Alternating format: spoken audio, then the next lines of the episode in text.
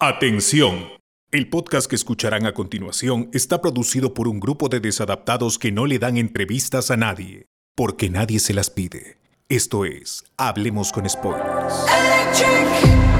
In the dark when you feel lost, wanna be the best, but at what cost? If you're gonna stay here, nothing's ever changing. No big world, gotta see it all. Gotta get up even when you fall.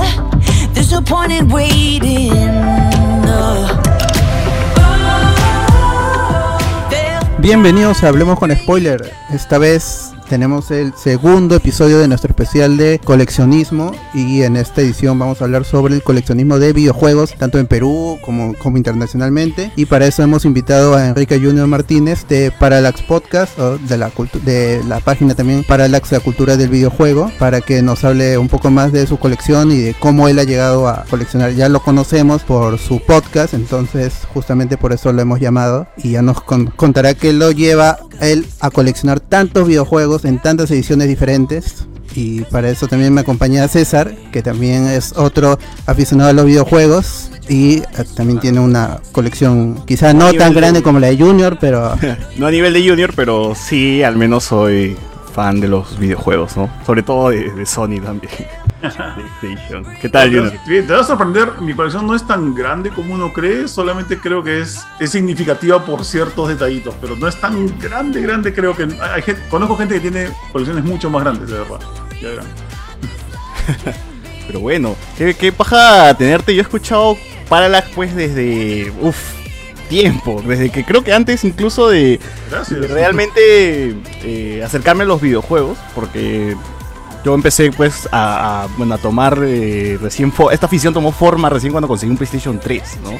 Y ahí buscaba programas sobre videojuegos. Encontré Wilson, encontré Parallax, ¿no? Y de ese tiempo más o menos eh, vengo escuchando también el programa. Que sí me ha gustado, sí me gusta bastante porque la información era, estaba, estaba buena. Entonces, me parece genial tenerte después de tanto tiempo de haberte escuchado aquí con nosotros ahora en, en un programa sobre colección. Qué chévere, gracias, de verdad. O sea, eh, alucina que no me invitan mucho a muchos programas. Eh, una vez un- alguien me dijo de que no me querían molestar porque pensaban que era un hombre muy ocupado. Le dije, fuera, yo, no- yo me la paso en mi casa sin hacer nada, sobre todo ahora. Todo ahora estoy en mi casa trabajando acá, gozando de las bondades de tener la suerte de poder trabajar en casa, ¿no? Con este tema de la pandemia. Pero no, yo estoy abierto a invitaciones todo el tiempo. es- me gusta. Creo que Samuel, Samuel te ha vendido mal. Una vez conversando con Samuel, dice, "No, Junior, no, no, hay que escribirle nomás porque, porque si no se molesta. Ah, ¿no?". sí, no, no, no. Samuel es un pesado. Samuel, lo quiero mucho, es de, es de mis mejores amigos, pero es un pesado. También para- me para vendiendo como que soy un gruñón. Y es que, bueno, lo que pasa es que no le tengo paciencia a veces a él, que tiene veintipico años y yo le doblo la edad, ¿no? Pero este, pero no, sí, Samuel, Samuel es mi pata del alma, lo quiero mucho. Ya me las pagará. Bueno, bueno, gente, como, como estaba mencionando Alberto, hoy día vamos a hablar sobre coleccionismo de videojuegos. En el anterior programa estu- estuvimos hablando un poco sobre coleccionismo en Star Wars, porque teníamos ahí gente eh, que tenía una colección gigantesca, como, como lo mencioné en el programa anterior, la persona que estaba conversando con nosotros, Nano, un, sal- un saludo para Nano, tenía casi toda su habitación llena de juguetes de, de Star Wars, no había cama, es más, no sé cómo veía el piso, porque todo era anaqueles y, y juguetes y juguetes Hot Toys, Black Series, todo de, Star Wars, ¿no? En esta ocasión, Junior nos va a comentar un poco sobre su colección. ¿Cuándo fue, Junior, más o menos, que te acercaste a los videojuegos? O sea, antes de coleccionar todavía. ¿Cuál, cuál fue tu primer acercamiento a los videojuegos? ¿En, qué momento? Mucha máquina. Bueno, los videojuegos yo los conozco de los arcades, y me refiero a arcades de Pong, o sea, lo, primero que existió básicamente. Eh, lo, vi lo vi en arcades aquí en Perú, pero era obviamente, llegaba todo muy tarde, no sé, en esa época cualquier producto de, eh, entretenimiento llegaba a Perú años después de su lanzamiento en Estados Unidos o en alguna otra parte del mundo. Aquí, lo primero que tuve en mi casa de consolas era una cosa que se llamaba el ABP Fun. Era, era, era un clon de Pong, o sea, uno de los tantos Pong clones que salieron eh, a la venta durante los 80s, o incluso esto creo que era de fin de los 70s. Eh, porque era, una, era una, una consola bien rara, de- con acabado de madera y dos perillas, era como un control gigante. Y con eso jugabas Pong, Breakout y algún otro clon de esos juegos de pelotita con, con palitos. ¿Cuántos años tenías en ese, en ese entonces? Voy a haber tenido unos siete años, seis años. Ah, ok, ok. Sí, no, no te imaginas. ¿Hasta ahora tienes todavía el... No, eso, eh, desgraciadamente cuando en- a los 6, 7 años tú no eres dueño de nada, o sea, eh, son cosas de tus viejos. Entonces, este, eh, a- tú no vas, sino te llevan, ¿no? Entonces, eh, de esas cosas, en algún momento, en alguna mudanza se pierden, en algún momento tu, tu mamá dice, "Ah, cosa, esto ya no sirve, vendámoslo, y tú no tienes ni voz ni voto para eso, ¿no? Tú tienes voz y voto recién en la adolescencia y en adelante. Claro, Así, claro. No, claro. no me queda mucho. Esto no me queda ni siquiera. Mi Atari no lo tengo. Yo tenía un Atari 1600, este, muy bonito. Y también tenía un eh, Coleco Gemini, que era el clon del Atari de 1600, eh, que corre los mismos juegos. Tampoco lo tengo, pero me encantaría recuperarlo. Es- Era una máquina bien, bien chévere. Pero tu colección ahora, de, de qué está comprendida? ¿Más o menos solamente consolas de PlayStation? ¿O va por Nintendo, Xbox? ¿Qué, qué- por Ah, dónde? bueno. Digamos que, vol- digamos que volví. Yo volví a los videojuegos porque yo fui como, yo, yo viví el crash del 83. O sea, el- el, eh, se dejaron de ver videojuegos por mucho tiempo. O sea, yo me acuerdo que eh, de un tiempo, de un momento a otro desaparecieron los videojuegos en sí y empecé a, a jugar en computadora, en, como en la, en la Commodore 64 de un amigo. Y de ahí no vi videojuegos en mucho tiempo. Es más, hasta les, les perdí interés porque me metí mucho en el mundo de los cómics, en los Transformers, eh, en los dibujos animados en general.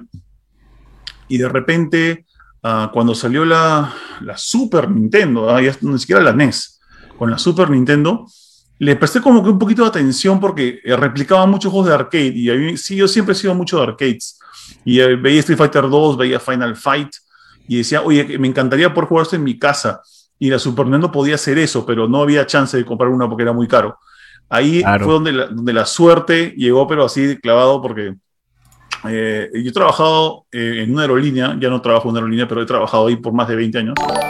Y en mi primer año, eh, eh, yo no sabía esto, pero cuando uno, cuando, si tú eres un pasajero en una aerolínea y te vas del avión y te olvidas algo en el avión, eh, la aerolínea debe guardar lo que te has olvidado en el avión por cinco meses o seis meses para que tú puedas recogerlo. Luego de eso lo botan. Uy. Ya, y lo votan o, si es una cosa de valor, se dona o se sortea a alguna entidad. Bueno, en este caso yo me gané el sorteo, eh, una mochila, y esa mochila tenía dentro un Super Nintendo con Street Fighter 2 y con Ken Griffey Jr. Baseball. Entonces ahí, por culpa de ese sorteo, en que gané una, una Super Nintendo, comenzó de nuevo esto. Y esto ha sido en El año romance con los 93. videojuegos. ya. O sea, que en el 93 volví a, esto, ¿no? Volví a la, la- la onda de los videojuegos, eh, a leer revistas de videojuegos, a ver qué más había y empezó a crecer la bola de nieve, viejo. Ese tiempo había revistas de videojuegos en el Perú, peruanas. ¿Estaba más gamer? 93 no creo, no creo, yo creo que Más Gamers es del año... ¿Y año era Más Gamers? ¿2004? No me, no me acuerdo año era Más Gamers. Eh, pero no, yo, yo- en esa época debe haber habido seguramente Club Nintendo, o sea, revistas extranjeras, pero que llevan aquí en español, pero nunca las consumí, porque justamente mi, mi acercamiento ha sido a través de revistas americanas, Claro. que me, me traían de afuera o que compraba en esta librería Z Bookstore, que vendía revistas a creo que 40 soles cada una. Bueno. Pero una pena, no, yo, yo más gamer lo, he- lo he visto después de mucho tiempo. Casi mi primera consola también ese tiempo. Bueno, o sea, de, de hecho tú eres mayor que yo, yo soy menor. Pero mi primera consola, por ejemplo, fue el Super Nintendo también, ¿no? En los 90. O sea, fue con lo primero que, que empecé a jugar. Antes, pues, era antes de tener el Super Nintendo, era ir a- al pinball o al, al- al vicio, ¿no? Como todo el mundo lo conoce en esos tiempos, que pagabas tu luca y jugabas una hora. ¿no? Este. Y pues era eso, ¿no? Ya luego cuando tuve Super Nintendo fue cuando nació el, el- el romance con, con los videojuegos, ¿no? Yo creo, mis creo que tuve dos cassettes nada más de, de videojuegos y luego todo lo alquilaba nomás, ¿no? Claro. Es que era caro también. Claro, no, o sea, no recuerdo, ¿cuánto costaba un cassette de, de- de juegos ese entonces? Eh, 50 dólares costaban los, en Estados Unidos. Aquí, aquí en Perú los cartuchos de Super Nintendo han costado hasta 120 dólares. Yo me acuerdo que he, he encon- he comprado juegos, un par de juegos aquí en Perú, en la Feria del Hogar, me acuerdo, cuando había la Feria del Hogar. Me costaron unos 78 dólares y otros 110 dólares. Uf, sí estaba caro, ¿eh? Comparación, Estaba caro, estaba bien caro en esa época. a comparación de lo que ahora cuestan los juegos, pues, ¿no? Que salen a mi precio base de 60 dólares, ¿no? No, la gente, ¿cómo se quejan? Ah, eh, Les pasamos comentado esto con, con Fernando Chuquillanqui de RPP, que nos acordamos, estábamos dando una charla acerca del PlayStation 3 ¿Cómo la gente se queja ahora de que, oye, la PlayStation 4 este, va a costar 2.000 soles, qué ratera la Sony? Y oye, cuando, cuando llegó la PlayStation 3 aquí a Perú, ya llegó por canales no oficiales, o sea, llegó por polvos, ¿ya? Eh, Polvos fue el distribuidor que le vendió a Ripley las consolas y Ripley costó, cobró 4 mil soles por una PlayStation 3. Básicamente lo que está costando actualmente una PlayStation 4, eh, perdón, una 5 en, en, en Replay o en, En. Linio, en una de esas cosas que te quieren sacar el ancho con el precio y la gente se quejaba y no se quejaba. Oye, sí, hoy día en la mañana pasaron un screenshot de que estaban vendiendo la PlayStation 5 a 3000 soles. No recuerdo en dónde. Y dije, ya, de una vez, ¿no? Ya, 3000. Y No creo que tenga otra una oportunidad de un, mejor precio, al menos acá en Perú, ¿no? Porque ya, Sí. ya vi que no, en Estados Unidos va a ser difícil conseguir una. Sí, está, está, está muy, muy caliente la cosa. Pero sí, ahora, ahora, ahora ya hay bajones de precio. No bajones, sino. O sea, el problema es que lo- el nuevo precio, entre comillas, oficial, por ahí soltaron que iba a ser 3.500. Entonces ahora cualquier precio de 3.000 y pico soles es considerado bueno y una buena Sí. oportunidad, ¿no? Sí, a pesar de que la consola está a 500 dólares, ¿verdad? Está en Exacto. Estados Unidos. Ah, Sí. sí, 500 dolaritos nomás. Sin impuestos. Que- Qué poquito, mucho qué más poquito. barato, pues, ¿no? Entonces, ojalá que se estoqueen alguna vez. Ahora no, no hay, yo al menos no tengo mucho apuro de, de conseguir la consola, como dije. ¿Cuántos juegos para PlayStation 5 relevantes hay, no? Más allá No, de- pero incluso no relevante en cuanto a exclusivos tampoco es que hay. Está este, el, el Demon Souls, que hasta hace poco era el único exclusivo. Y Returnal. ahora el Returnal. Returnal. De ahí hasta um, el, el, old, el, el, el Old Destruction fue, no recuerdo si es exclusivo Ah, también. Destruction Destruction All Stars. Ese, ese es bonito. sea, no es un juego que porque te compras la consola, pero fue un buen, un buen juego para tener cuando tienes tu consola recién comprada que te lo regalen con Plus. Es, es- loco. Es un juego bastante. Es, es más que decente. No es un juego que puedes basurear, pero la gente como que no le ha prestado mucha atención porque es un juego más de carreras de demolición, ¿no? Una así. Claro. Ahora, el, el Returnal, por ejemplo, no sé si soy yo al menos, sentí que no tenía mucha publicidad, a pesar de que es un exclusivo de Sony, ¿no? ¿Por qué? Claro. ¿Por qué ¿Lo sientes también igual o...? Sí, sí, o sea, es, que, es que la publicidad que le puede hacer ese juego está basado pues en lo, en lo que puedes contar su historia y tiene una historia más críptica y más oscura.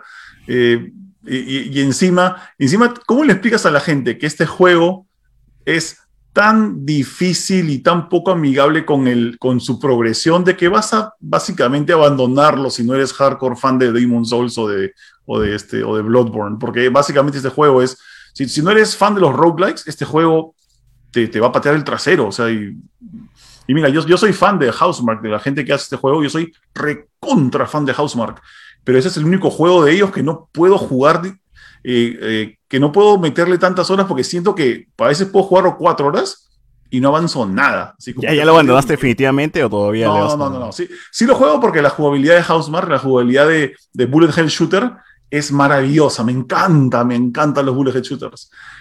Pero te digo, no puedo dedicarle cuatro horas de mi vida todos los días porque no avanzo tanto como para sentir que, que he logrado algo con mi tiempo. Así que un poquito nomás, un poquito cada día. Porque el, el último juego que le he dedicado creo más de cuatro horas al día ha sido el Resident. O sea, de verdad me, me ha, me ha pegado mucho el, el juego, me ha, me ha gustado bastante. ya. Buen Resident Evil, buen Resident Evil Village. Por ahí están diciendo que han plagiado un poco las criaturas que salen en, en la fábrica. Eh, Ah, de Frankenstein Army. un- Sí. El- una el película rusa. el tipo de la, del- de la hélice. el tipo de la hélice y otros El, bichos por ahí. el del salen. brazo también, el- con, Sí. con la sierra en el brazo. Parece que le han sacado todo de una película, entonces dije, pucha. Bueno, no sé. Pero Yo estaba ya pensando, el libro de arte debe ser maravilloso, porque todas esas criaturas son, son, son bastante curiosas, ¿no? Entonces... ¿A- ¿Acá se juego ya? Sí, sí, ya, ya terminé todo el ¿Ya, juego. ya, ya, ya, ya ahorita desbloqueaste lo- los modelos en 3D? Eh, sí, pero no los he visto todavía. Ya, ya- es más, es que terminé y eliminé el juego, ¿no?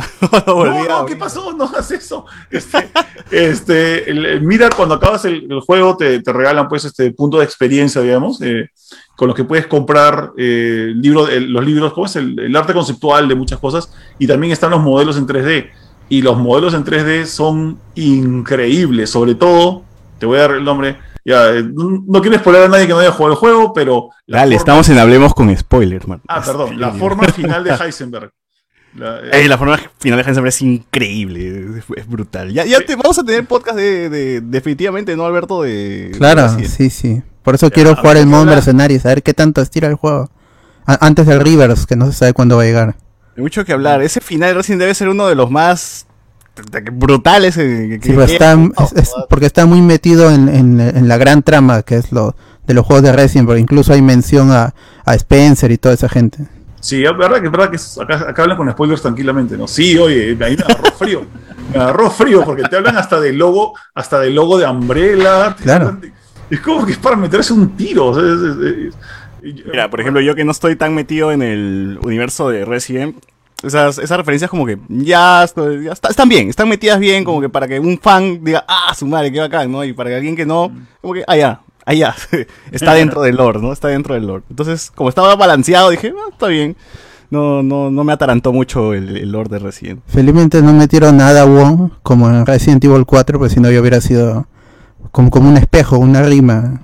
sí, bueno, el cuatro y iba el a estar ocho. Aragón, ¿ah? Iba a estar, ¿viste? Sí, eh, sí, El- el- la- con la médico de las plagas. Ya. Claro, con el, con el concepto. Bueno, ah, pero nos contabas que, sea, dentro de tus consolas, eh, ya te decidiste por Sony, nada más. Eh, no, la verdad yo colecciono todo, o sea, y- la gente me dice Capitán PlayStation porque ve que, ando con ropa de PlayStation por todos lados, incluyendo que la, no Y sé, una consola atrás mientras estamos. la consola atrás y créeme, hay más a mi costado y más adelante. El, el chiste es, eh, es, es fácil, el- la, la gente puede, tiene, tiene como que tres discursos, ¿no? Uno, cuando recién comienza eres fanboy de una consola, porque eso te alcanza para una consola. Entonces, eres fanboy de Nintendo, eres fanboy de PlayStation, eres fanboy de Xbox. De ahí te, te viene el, chiste de que, hey, puedes comprarlo todo, porque tienes un trabajo, entonces puedes comprarlo todo. Y te vuelves lo que en verdad debe ser uno, es fan de los videojuegos. Uno es fan de, realmente uno es fan de los videojuegos, no eres fan de lo que, únicamente lo que me da Nintendo. No, sea, tú eres fan de todo. O sea, los videojuegos son, son divertidos. Sí. Y en tu, en tu tercera fase, ya es que te dices, ok, soy fan de los videojuegos, pero en verdad el lenguaje con el que me habla PlayStation, los juegos que produce PlayStation, me gustan más que los juegos de Xbox. O sea, eh, sacando la cuenta, mira, en físico tengo eh, más o menos unos 70 juegos de PlayStation 4 contra 2 de Xbox.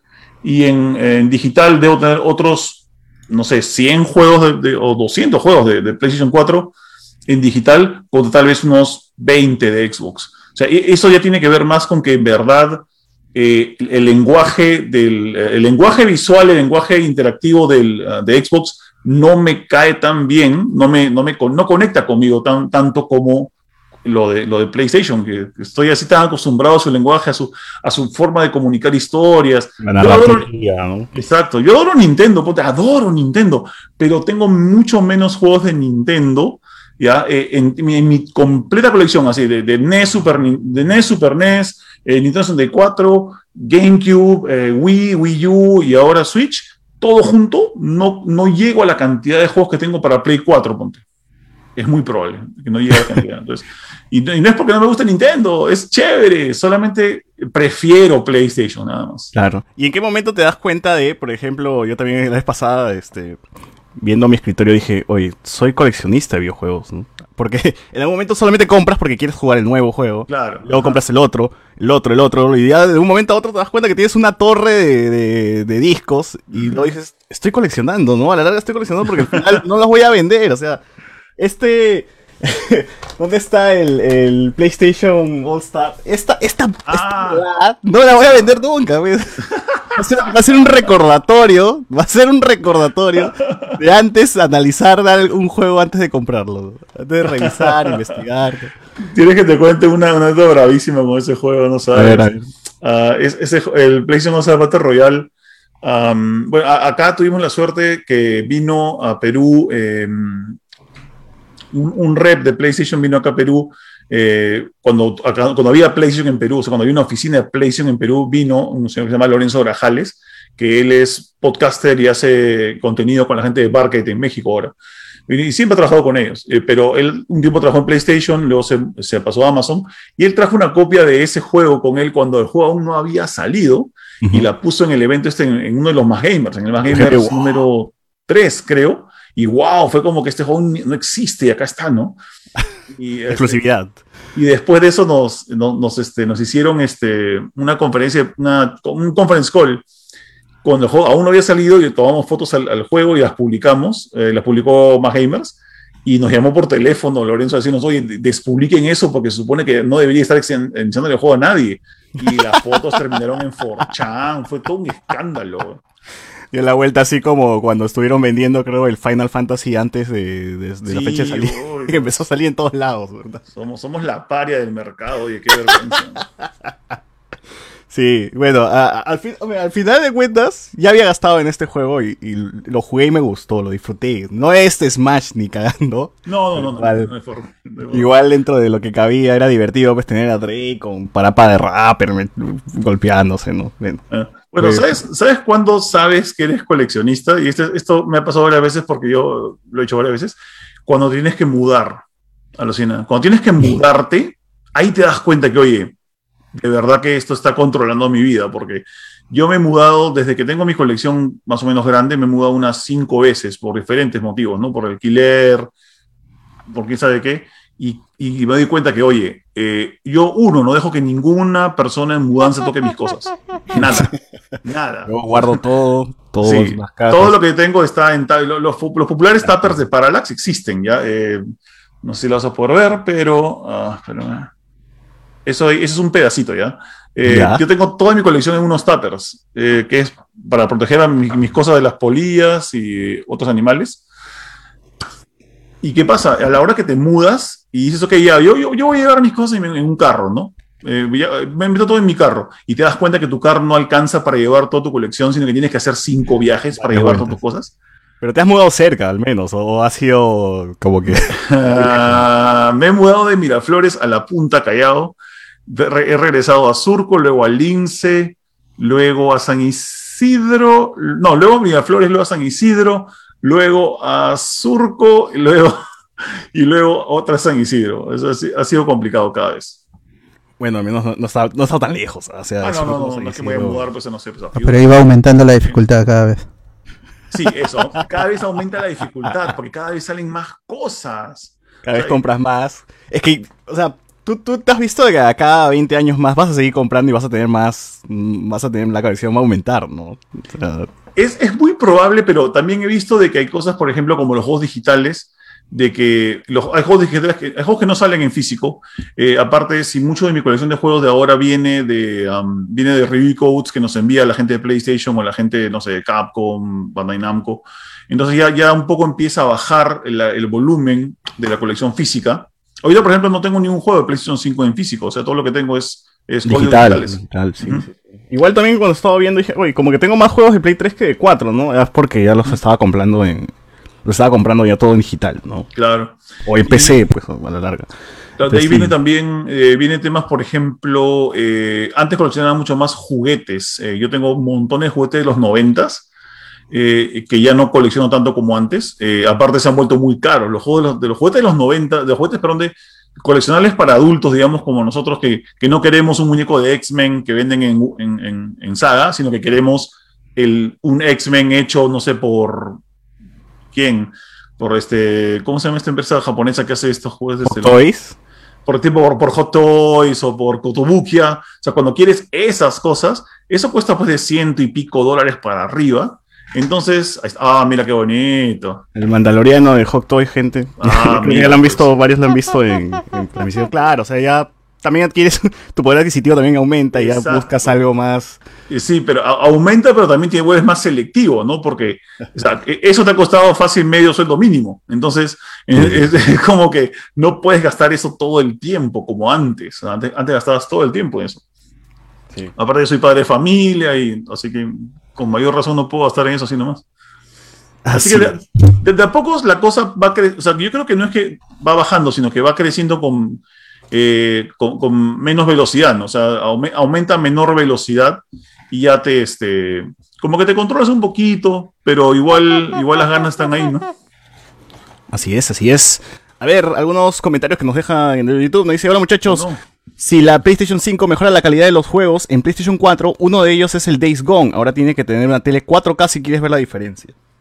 Eh, ¿Lo has probado? ¿Has probado el Days Gone ya en Play 5? Eh, sí, pero por ejemplo, a mí, yo, a mí yo me he dado muchas faltas todavía con el 4K porque mi televisor no es 4K. Yo tengo una, una Full HD grande, pero no tengo todavía 4K. Alucina que, y esto lo discuto cada rato con Philip ya, con Philip Chujoy, que yo le he dicho que el 4K es una mentira, ya, es- yo le he dicho eso. ¿El, el de, de consola o el de la tele? No, no, todos. O sea, el, el 4K en general es una mentira porque en verdad es 2K. El- como, como medían antes la, de la definición por la altura de píxel, de, eh, las televisores de, de ahora deberían ser 2K porque el 1080p es, digamos que es 1K, ¿ya? Pero, y el 2K, el 4K dice que tiene 2000 y pico. Eso quiere decir, eso es 2K. Pero de repente, no, es que ahora lo leen diferente. Claro, para venderte 4K, pero entramos en una especie de contradicción entre, en una, bronca entre, no, que 4K, que la cuentas es por dos, dos por cada lado, entonces, nada. Entonces, 4K voy a comprarlo seguramente a fin de año. Eh, estoy, estoy esperando que todo esté optimizado para HDMI 2.1, que no tenga que estar buscando modelos específicos de un televisor 4K con, con HDMI 2.1, eh, porque o sea, tenía, que pagar, tenía que pagar un extra por una entrada que ya va a ser estándar a fin de año. Entonces, estoy esperando para fin de año. Más que 4K busco el... Ay, ¿Cómo se llama esta versión que tiene el televisor que los juegos también cuando... ¿El la- HDR? El HDR. El HDR es, es mucho más importante el HDR. Es, lindo, lindo el HDR. Sí, justo descubrí también que mi monitor tenía HDR, entonces dije, uy, acá puedo jugar bien el Resident. Solamente- no lo, lo jugué sin activarlo, y luego me di cuenta de que, ah, debía activarlo, creo. Sí. No, pero, pero ponte, ¿qué va a pasar, por ejemplo, cuando compre el tele? es- eso es uno de los problemas, por ejemplo, de coleccionar cosas.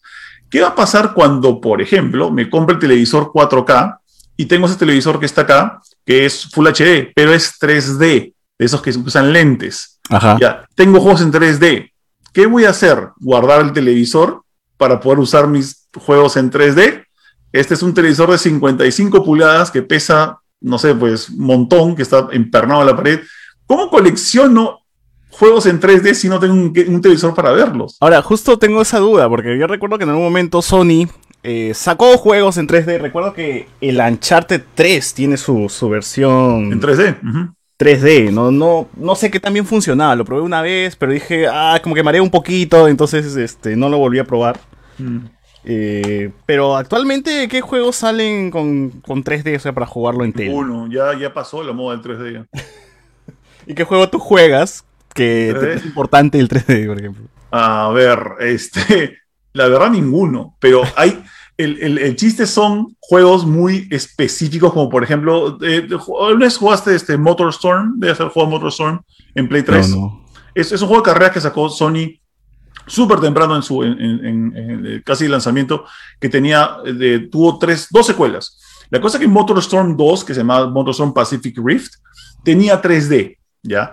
Y era como que qué chévere en 3D, pero no era un 3D normal, sino que tenías una opción bien extraña, ¿ya? Sorry que sea medio técnico con esto, pero cuando tú juegas en 3D, te pones tus lentes y el sistema, eh, le dicen sistema activo de 3D de, la, de, de los televisores de Sony, lo que hacen es formar una especie de bisagra en, tu- en tus lentes para que veas eh, como que dos imágenes diferentes, para que puedas ver en 3D. Claro, claro. ¿Ya? ¿Qué pasó? Eh, alguien en Sony se dio cuenta de que, oye, si tú puedes hacer que unos lentes vean dos cosas diferentes, podemos hacer multiplayer basado en lentes. Entonces, ¿qué pasó? Hicieron que este juego, a la hora de jugarlo con lentes de 3D, en una sola pantalla, dos personas pueden ver cosas diferentes. Entonces, tú tenías tu carro y en vez de hacer split screen en, la- en- en tu televisor, no hacía falta un split screen. Podías tú ver la pantalla con tus lentes y ver una cosa y tu amigo del costado podía ver otra cosa en la misma pantalla con otro par de lentes. Es así, es bonkers. Y no, qui- no paja. quiero perder eso, entonces por eso no he guardado, ni, no he votado, perdón, este, ni he vendido a Motorsport Pacific Rift, porque tiene eso, esa es parte de mi colección. Son, son cosas bien icónicas. Claro, e- esto de aquí es, es único y no, no creo que lo, Ya. lo voy a vender. ¿no? Nintendo también mató el 3D cuando eh, creo que el juego que más le saca le saca el jugo es el es el Mario 3D World, el, el de la 3DS. Ah, el, el 3D Land, bien bonito. Sí, el juego. 3D Land. Ajá. Mi único juego para 3D, 3DS, alucina. No tengo otro. Sí, como, está como yo, como, como el Pokémon Sound. Es el único que tengo para, para 3DS. Ah, su- De ahí no juego nada más. Mi, mi primera consola, nos dice Martín Dufo, mi primera consola fue la Atari. Nos pone aquí. Eh, nos dice que también Alexander, Ala César, justo terminé el podcast de ayer para la próxima. Uf, tío, no sé cómo has terminado el podcast de ayer. Ha durado 8 horas ese podcast. Oye, ¿este podcast ¿este va a durar 8 horas? No, Ah, ya, no. nunca avísame, tanto. avísame con tiempo, viejo. Nunca tanto, nunca tanto. No, ya después de lo de ayer no creo que... No, ese fue un especial que horas. tuvimos con los oyentes. Ah, chévere, chévere.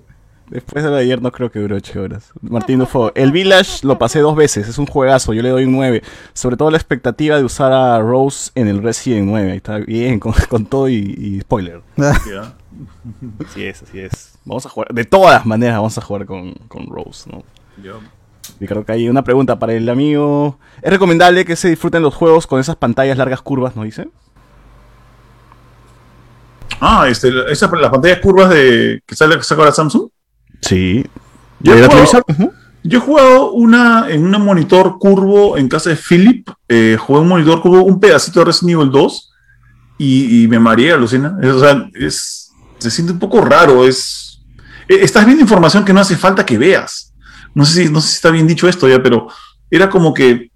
no ah, sé, que el- ni siquiera los desarrolladores la han trabajado y, y tú giras la parte del juego. Está vacío, ¿no? está como que vacío. Yo siento que. No sé, pero lo que pasa es que eso, eso a mí me peleó con Philip, porque Philip le- a Philip le encanta ver películas en la segunda fila del cine, ya porque le- él le encanta mover la cabeza de un lado para otro, y por eso también juega casi comiéndose su pantalla. Él juega súper cerca. Entonces, cuando me mostró la pantalla, no me sentí impresionado, me sentí como que un poquito. ¿Cómo es? Un, un poquito reacio a. a- a comer Claro, igual si tú quieres mantener la vista en un solo punto, pues. eh, O sea, es, es incómodo estar girando la cabeza cada rato. Sí, es difícil. Yo, no- yo no soy pajarito. No, pero creo que se refiere, por ejemplo, a las pantallas, las televisiones, los televisiones, que, los televisores que son curvos, por ejemplo. Ah, no sé, yo no, no tengo un televisor cubo. Eh, yo, la verdad, así como estoy ahorita, trabajo bastante bien. ¿ah? Lo único que quiero yo es HDR. Definitivamente HDR Claro, lo, de lo estoy buscando. maneras. Eh, gente, mejor en vez de estar buscando pantallas curvas, triangulares, busquen H con HDR, nada más. Es- de verdad, es, es lo mejor que, que le va a pasar. ¿El downgrade será algo fijo para los juegos de PlayStation 5? ¿Hay downgrade en el ¿Downgrade? ¿No? ¿Cómo que downgrade? A- ahorita no hay nin- ningún juego que presente downgrade, creo. O sea, downgrade es, una- es un- es un término que ha salido pues al comienzo de la Play 4 y que, ha- y que ha seguido durante la generación pasada porque nos mostraban un trailer bravazo y nos daban un juego como Watch Dogs 1, ¿no? Creo que ahí fue donde la gente más sintió la, la pegada, cuando presentaron el. Watch Dogs con un demo increíble en la E3. Y luego el juego pues tenía, no se veía así, entonces... La última vez que lo escuché fue con el Spider-Man nomás, que porque en el tráiler tenían charquitos y Ah, sí. que, que- que reflejaban la acción, pero en el juego final, en donde en el tráiler habían mostrado charquitos, en el juego final ya no estaban, pero los charcos estaban en otros lugares. Pero ahí estaban, sino que la gente agarra para botar hate nomás. pues. Bueno, si, si, si les gustan los charcos, jueguen la versión en Play 5. Los tienen en Play 5. ponen Hay un montón de charcos ahí. charcos. Y, y son charcos, encima con, son charcos con ray tracing. Así que, ¿qué más? Si te gustan los charcos y que reflejen así en tiempo real, adelante, juega Spider-Man en Play 5. Ahora, Junior, también, eh, yo recuerdo una historia que creo que contaste en, en- en un podcast sobre el PlayStation 4, la versión aniversario, creo, ¿no? Uy, no, esa fue. ¿A- a- ¿Algunas les ha pasado a ustedes que sienten de que están en Truman Show? Es como que el mundo, se- el mundo sucede alrededor tuyo y como que te están vigilando. Claro, claro. Ya, alucina que esas vainas me ponen paranoico, viejo. Este, es que de verdad es- eso fue, eso fue como la que gente qué, qué pasó. ya, fue, fue una cosa muy extraña. Lo que pasa es que um, yo después de trabajar por, voy a decir, no sé, como veintipico años en una empresa grande, eh, me retiré, me, se- me dieron un bono, me dieron unos, unos beneficios eh, por, por retiro y nada, y me dediqué pues a, a pasear por ahí días de semana y un día me fui al, al Saga Falabella que está ahí en- acá en San Isidro, que tiene un food court y dije, oye, me voy a comer un, un hamburguesón, no voy a meter un Burger King. Y eran las nueve y media de la mañana. Entonces fui y estaba abierto, pero la cocina del Burger King estaba cerrada. Me dijeron, aún no comenzamos, comenzamos a las diez y media, once. Entonces dije, ¿qué hago una hora acá en Saga? Dije, ah, va- vamos a, voy a meterme a Saga voy a mirar videojuegos un rato, pues, ¿no? Subo al segundo piso, llego a la, a la sección de los anaqueles de PlayStation y de repente, entre cajas, veo una caja blanca parada eh, en medio de un par de otras cajas, pero en, en- con- en una vitrina. Y yo ya había visto la consola de 20 aniversario varias veces porque tengo amigos que se la compraron, porque yo fui a buscarla a Las Vegas cuando, cuando hubo el lanzamiento de, la, de esa consola, que la vendieron en un PlayStation Experience, en el primer PlayStation Experience, y no llegué a conseguirla. y la vi y dije, ¿qué hace esto acá? ¿Qué hace esto acá? ¿Y por qué tiene una etiqueta de precio? Resulta que esta consola, así como otras nueve, o sea, habían 10 consolas que habían llegado aquí a Perú y habían sido entregadas, eh, bueno, al, al gerente eh, local de PlayStation, a, a nuestra tata Jimmy de Más Gamers, este, eh, a- le habían dado dos a Phantom, dos a... em, ¿qué más? En ese no había los gamers, creo. Eh, dos a Phantom, dos, dos a Saga, dos a Replay, o como que las habían distribuido Eran los anillos, que- los anillos de poder. Exacto, era los años de poder. Los habían distribuido para hacer sorteos. Era para que, "Oye, miren, eh, ah, ah, pongan este premio, esto como si fuera un premio para el que compre tal cosa de PlayStation. Entonces. Y era muy limitado, ¿no? Creo que era una, era un, las consolas creo que eran enumeradas o me estoy equivocando. Eh, sí, son numeradas. eh, tiene, ¿cómo es? El, eran, creo que eran, solamente habían 12.500 en todo el mundo. Creo que, o, sí, creo que 12.500. Y de repente, este, parece que no todas se sortearon y de repente esta una, esta, esta consola estaba ahí tirada en el Saga. Y yo dije, ¿qué hace esto acá? Entonces llamé al encargado de Play y le dije, ¿estás vendiendo esto? Y me dijo, sí. A ver. Y la sacó. Y, y mira, mira mi, mi- mi estado mental, ¿ya? Le dije, oye, esto no deberías venderlo. O sea, no le dije, dámela. Le dije, esto no Pero deberías venderlo.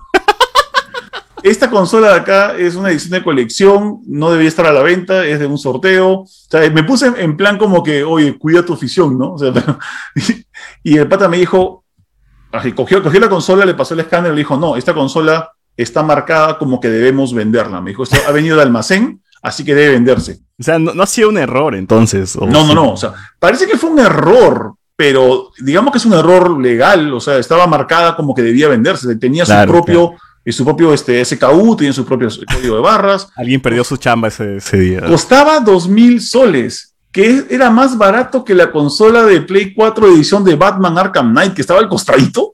Era 100 soles más cara. Era como, ¿por qué? ¿Por qué? O sea, la idea, ¿por qué? Y yo le dije al chico que estaba ahí, dije, oye, esta consola en eBay cuesta un huevo de plata.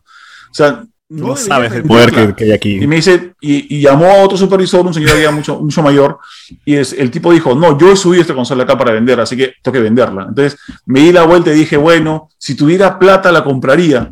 Y pisando la escalera mecánica dije, oye, aguanta, yo tengo plata. Me han dado un bono por salirme de mi trabajo, tengo plata. En el peor de los casos, si la compro y quiero deshacerme de ella, puedo recuperar La lo revendo. mismo. La revendo. Me di la vuelta le dije, entrégame esa consola inmediatamente. Y, y nada, o sea, salí ese día con la consola más querida que, que había perdido muchas oportunidades para comprarla y la conseguí de casualidad por no haber hamburguesas. Eh, y lo más, lo, lo más es que le pasé una foto a mi amigo Fernando de RPP y este, para que le pusieran, para hacer una story así, y la gente de Saba se enteró y dijeron, oye, ¿de dónde salió esto? Y queremos saber quién tiene esta consola. Al final había, había habido una especie de error, no estoy seguro si alguien perdió su chamba o no, pero por lo menos el tipo que me la vendió no perdió su chamba, porque yo lo fui a ver después de una semana, fue a buscarlo a ver, ¿tienes chamba todavía, no? Sí, ok, ya, está bien. Ah, pero, pero ¿te quitaron la consola? No, su abuela, que está, está- la tengo acá en mi closet. ¿no? No, yo pensé que Saba se enteró. A ver, por favor, devuelve la consola, que no, no es para. No, pero, pero encima vi- esto viene con otra anécdota que esto, estas son las cosas que a mí me gusta de, de coleccionar. Yo no colecciono, Las historias. es decir, yo colecciono las historias que vienen detrás de, de lo que tengo, no El tanto objeto. los aparatos en sí. Y esta viene con otra historia muy, muy conmovedora, ¿ya? Y es que eh, yo no sabía esto, pero las consolas de colección de 20 aniversario de PlayStation vienen, eh, venían en su caja, bonita, blanca, eh, venían con la cámara de PlayStation, la, la esa larguita que viene para Play 4, pero no venían con la base de la cámara, que es un GB en forma de T. Eso venía, parece que por error, venía suelto en una caja de cartón donde ponías tú dentro la consola. O sea, la consola venía en una caja de cartón, de, así como si fuera un almacén, Ujú. tiraban ahí el- el- la base para la cámara. Entonces mi consola no tenía la base de cámara. Y Llamé a, llamé a la gente de Sony acá en Perú y me dijeron, desgraciadamente no tenemos esa base, o sea, la tuya se ha perdido, no hay cómo conseguirla. Y de repente, eh, un amigo mío, eh, eh, José Luis de Wilson Podcast, eh, este Yeos, el pelado, Ah, el pelado gamer, el pelado Ah, gamer. El pelado gamer se había comprado su consola eh, directamente con Sony, le llegó aquí a Perú después de meses. A él sí le llegó la consola con su base. la tuvo eh, por fácil un año seguramente. ¿La, la misma, la de PlayStation? No. Sí, la misma, la de 20 aniversario. Era, Ah, era una de las pocas que, que yo conocía comprada por algún peruano a través de, de internet. Bien. Y la cosa fue que eh, él tuvo a su bebé y tuvo que vender su consola. O sea, dijo, ¿sabe cosa? Esto cuesta mucha plata, mejor la vendo. La vendió, se la vendió una persona que estaba, parece, muy apurado en comprarla, tan apurado que se olvidó la base de la cámara.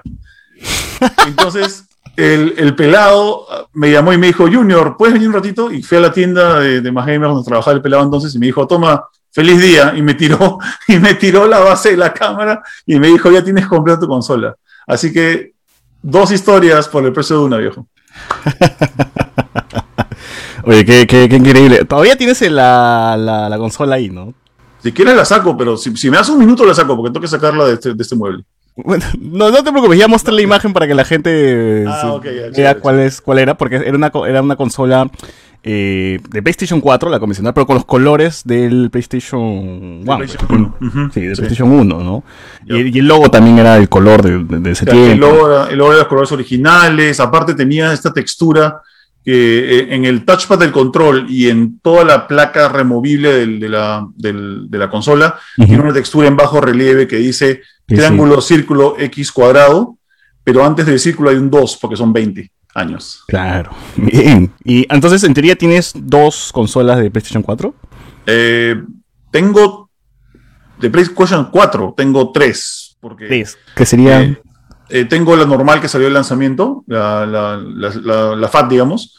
Eh, pero hubo un tiempo en el que yo eh, ponía juegos eh, en eventos. Eh, no sé si ustedes fueron a alguna vez a más gamers y vieron que había un stand de Rock Band, una vez había un stand de Rock Band. Sí. Ya ese era mío. ese, era, ese era mi Rock Band con mi PlayStation 4. Entonces yo decía, yo necesito una consola de eh, un Play 4 para poner Rock Band que no corra riesgo de que se pierda, se malogre, me la roben. Entonces compré una consola extra para poder ponerla ahí. Entonces, y no, me, no le he vendido, me la he quedado. Mi hijo la uso para jugar Just Dance. Entonces tengo la de colección y dos aparte. Bien. A ver, también eres muy fan de, de Rockman, ¿no? Siempre lo mencionas en, en los podcasts. Tienes también tu colección. Tienes todos los juegos de Rockman. Todos, Todo, todos. sí. Todos los juegos. Rockman es para mí, es como que esta vez es uno de mis juegos favoritos ever. Es, eh, eh, eh, he invertido demasiada plata, tiempo. Has comprado cerebro, canciones, has comprado todos los. Sí, no, no tengo todas las canciones porque tampoco soy tan, tan vicioso de comprar canciones que no me gustan, pero tengo ahorita 800 canciones y esas 800 canciones son juntando unas tal vez 500 que he comprado sueltas y, eh, y todas las que vienen en disco. Los que vienen en cada disco viene una cantidad de canciones y las vas importando a la, a la base del Rockman, ¿no? que es Rockman 4 ahorita. Ujú. Y bueno, y aparte de eso, instrumentos, guitarras, baterías. ¿Todavía le siguen dando soporte al, al juego o ya.? Sí. Sí, todavía, hasta Sí, ahora. to- todavía, todavía. Este, Harmonix eh, como que no soltó nunca el apoyo, el, el- el soporte para sus este, clientes. Eh, nunca lo soltó. O sea, ellos se, se- encargan de sacar cada semana dos canciones para Rock Band, no importa si son canciones desconocidas o si son eh, pop, no importa. La cosa es que dos canciones cada semana de todas maneras. Lo único malo es que ya no hacen instrumentos. Entonces, si quieres eh, entrarle tú al Rock Band después de, no sé, de haberlo dejado de lado y quieres comprar una guitarra, no puedes. Las guitarras están descontinuadas, son carísimas. En Amazon pueden costarte eh, una guitarra puede costar tipo 500 dólares y el paquete, el paquete completo te puede costar 1500 dólares. A su madre. Bien, bien caro. Mira, acá está, ah, aquí está este, este es mi, mi guitarra, mi, guitarra, mi guitarra de diario. Pero tengo, tengo otras, tengo unas 14 guitarras de Rock Band. Y no, es, no, es, no, es- no se puede usar la de Guitar Hero. con- o sea, es la misma, ¿no? No, no es la misma. O sea, el, el Guitar Hero tiene otro tipo de guitarras. Eso, eh, Rock Band, lo que ha hecho la gente de Harmonix con Rock Band es hacer compatible casi todas las guitarras de Guitar Hero con Rock Band. Ah, el problema es que Activision hacía todo lo contrario. Activision no quería que la gente jugara Rock Band con, su- con las guitarras de, de Guitar Hero. Entonces, poco a poco empezaron a meterle cosas al software y también a, la- a las guitarras para que no funcionen. Entonces, no, es, es, es una pena, viejo, porque la mayoría de gente tiene guitarras de, de Guitar Hero. ¿Ustedes juegan Guitar Hero o Rock Band? Por supuesto, por supuesto. No, bueno, en, en mi caso sí era Guitar Hero, pero. ¿Qué te hablo? ¿2009? ¿2008, 2009?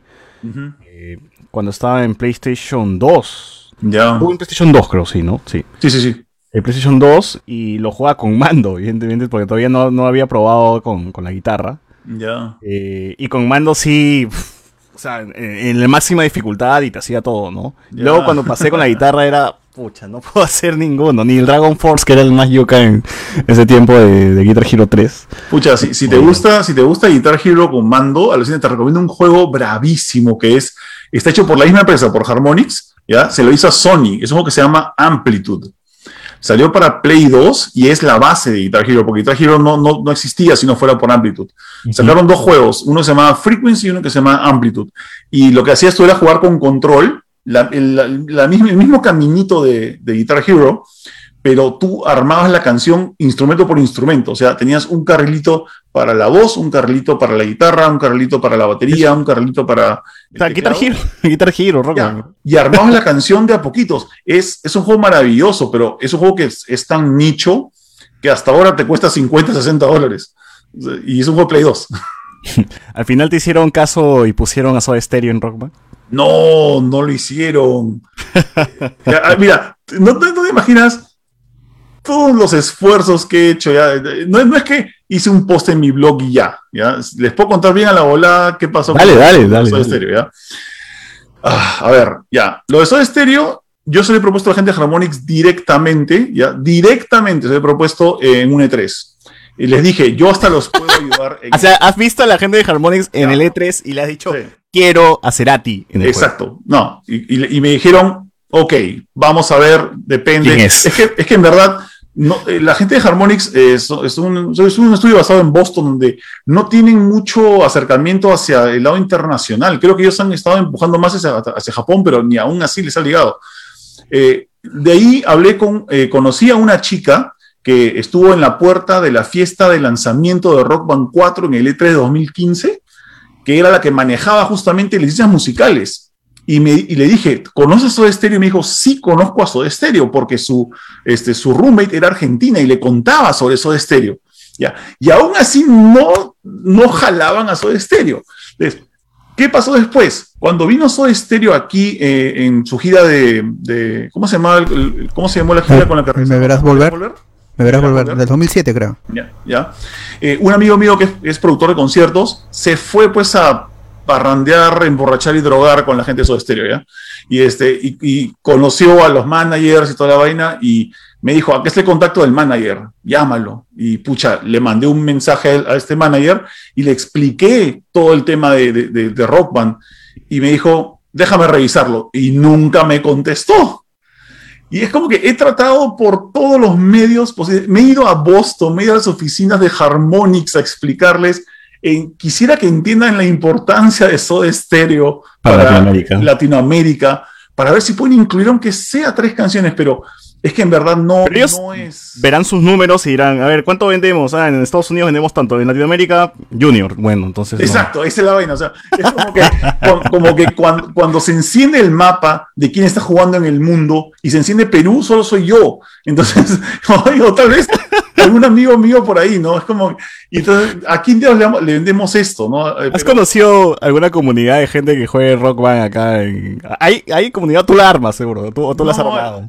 Eh, Es una vaina. He, he buscado comunidades, pero ninguna dura mucho. Es como que, por lo menos de lo- mi experiencia, ojo, puede, puede que sea una comunidad fuerte y no me he enterado, pero la mayoría de comunidades que he visto por ahí desaparecen. O sea, se- se- es como que lo- hacen una, una, una junta en Facebook y después de tres, cuatro meses ya no, no, no, no continúan, no siguen. Y creo que es porque no hay, no hay cómo ir más allá, pues no, no hay apoyo, no hay cómo comprar este, eh, con- eh, controles, guitarras. Es bien difícil, es bien difícil yo, yo estoy luchando la, como que básicamente solo, ¿no? Y cuando hago algún evento, ahí conectas con la gente, pero no, no es algo que pueda hacer todos los días. Eh, En Arenales recuerdo que había sus espacios para jugar todavía, no sé si Guitar Hero Rock Band, pero tenían como que habitaciones para eso, nada sí, más. tenía, había uno que se llamaba Playzone, que este, ¿se llamaba Playzone? Sí, creo que se llama- Playzone se llamaba, que tenía eh, dos pisos de, de cuartetos para jugar rock band, era, era bien chévere.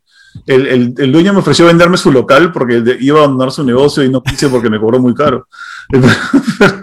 Pero este, es, es como dicen, como nos dijimos en una charla con, este, con esto, es que Rock Band es un, ya, ya no es un juego que, en, el que tú quieres meterte a, a- a- comprar, a invertir en él. Una persona común no quiere hacer eso. lo que quiere la gente es un facilitador para jugar Rock Band. Por eso es que en eventos funciona tan bien, pero no en ventas. O sea, la gente quiere ir a un lugar, uy, hay Rock Band. Cuando yo pongo Rock Band en eventos, la gente no de- lo de- suelta. De party, pues, ¿no? Exacto, es un party game. Entonces, cuando, hago- cuando pongo Roma en un evento, la gente no lo suelta.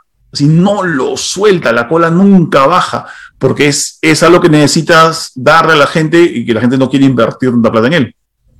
Claro, claro. Ahora, la última vez que jugamos bot, ¿te acuerdas que creo que fue con Tonino, ¿no? En El el Key Club. club. Sí, Claro. Sí, hoy ese día fue bravazo, viejo. ese- esa ha sido la última vez que, que- que jugamos. Y, y bueno, ojalá que algún día pase la pandemia para volver a jugar. Sí. Pues, No, o sea- debe odiarme, porque ese, ese día, el día que yo fui al, al- ¿cómo se llama? Al Geek Club, eh, sentí que estaba desconfigurado el, el, el Rock Band, entonces empecé a configurarlo yo, ¿ya? Y no estoy seguro si es que le habrá gustado o no que se lo haya puesto como se lo puse, y me, me olvidé que, oye, yo soy, yo soy un invitado, ¿qué hago yo cambiándole, la, la- cambiándole el radio al, al dueño del carro, ¿no? Es- No, no, pero sí es bacán, o sea, hemos jugado borrachos, o sea, es- ha, sido, ha sido divertido, ha sido, ha sido bastante- Es que ya cuando está con tragos encima se pone a cantar cualquier cosa, ¿no? Y ya, sí, ya sí. la vergüenza se va, entonces... Ah, mira, ¿quieres ver una Sí, cosa de colección de Rock Band? Mira, bueno, eh, no sé, acá puedes ver. Ay, caracho, esta cámara está un poco Está la tiesa. batería, está la batería. Sí, es la, es, es la batería Ion. Es una batería real que Vaya, está adaptada para jugar Rock Band. Esta la, la sacaron para Rock Band 2. qué paja. Ac- Acá nos dice Ricardo Calle, si eres, eres baterista, dice, tienes cara de baterista, te, te dice. Ah, por la gorra. Soy un baterista frustrado, alucina. Eh, he tocado este, en Rock Band y en otros juegos tipo este, Drum, eh, Drummania, eh, Percussion Freaks de, de Konami. Por años he tocado, pero no es que sea baterista. O sea, creo que el, el chiste es así. Eh, la batería es el único instrumento de Rock Band que te entrena para lograr algún tipo de resultado. La guitarra no, la guitarra son botones y un, y un, flicker, ¿no? Pero la batería no, la batería sí te entrena un poco para que eh, entiendas cómo funciona el instrumento. Yo por eso cuando he jugado Rock Band, eh, perdón, cuando he- me he sentado en una batería real, no he hecho el ridículo, alucina, he, he podido hacer las cosas bien, he, hecho, he tenido ritmo.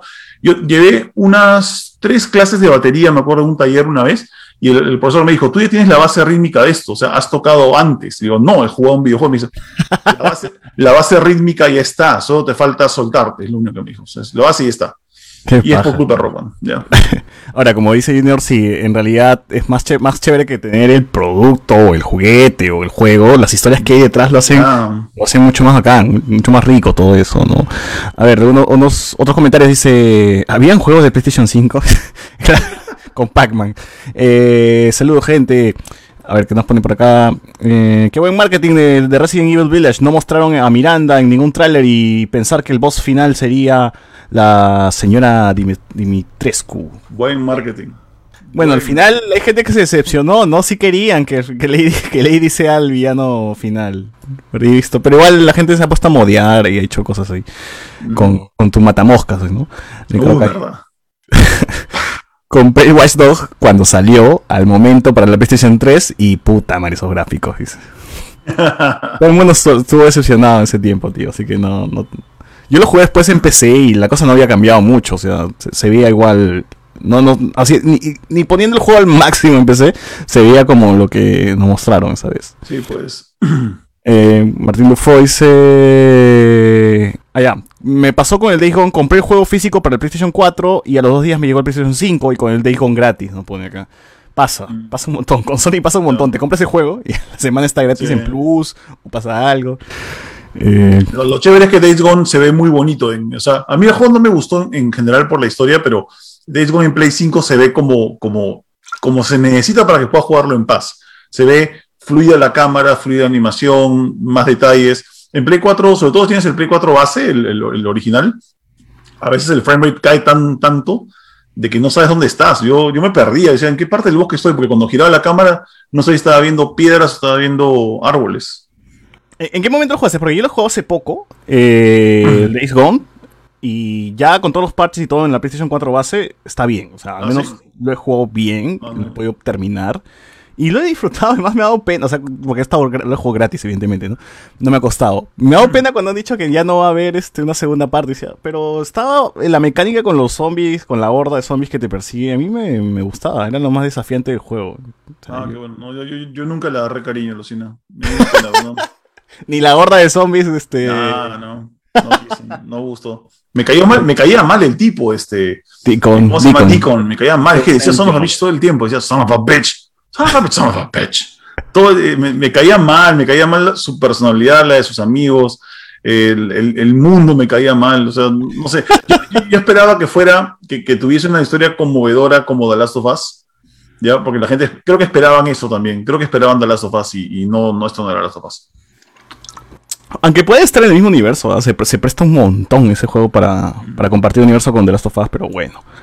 ¿Te gustó el The Last of Us 2 o también te unes a la polémica y todo el rollo que, que hubo detrás del juego?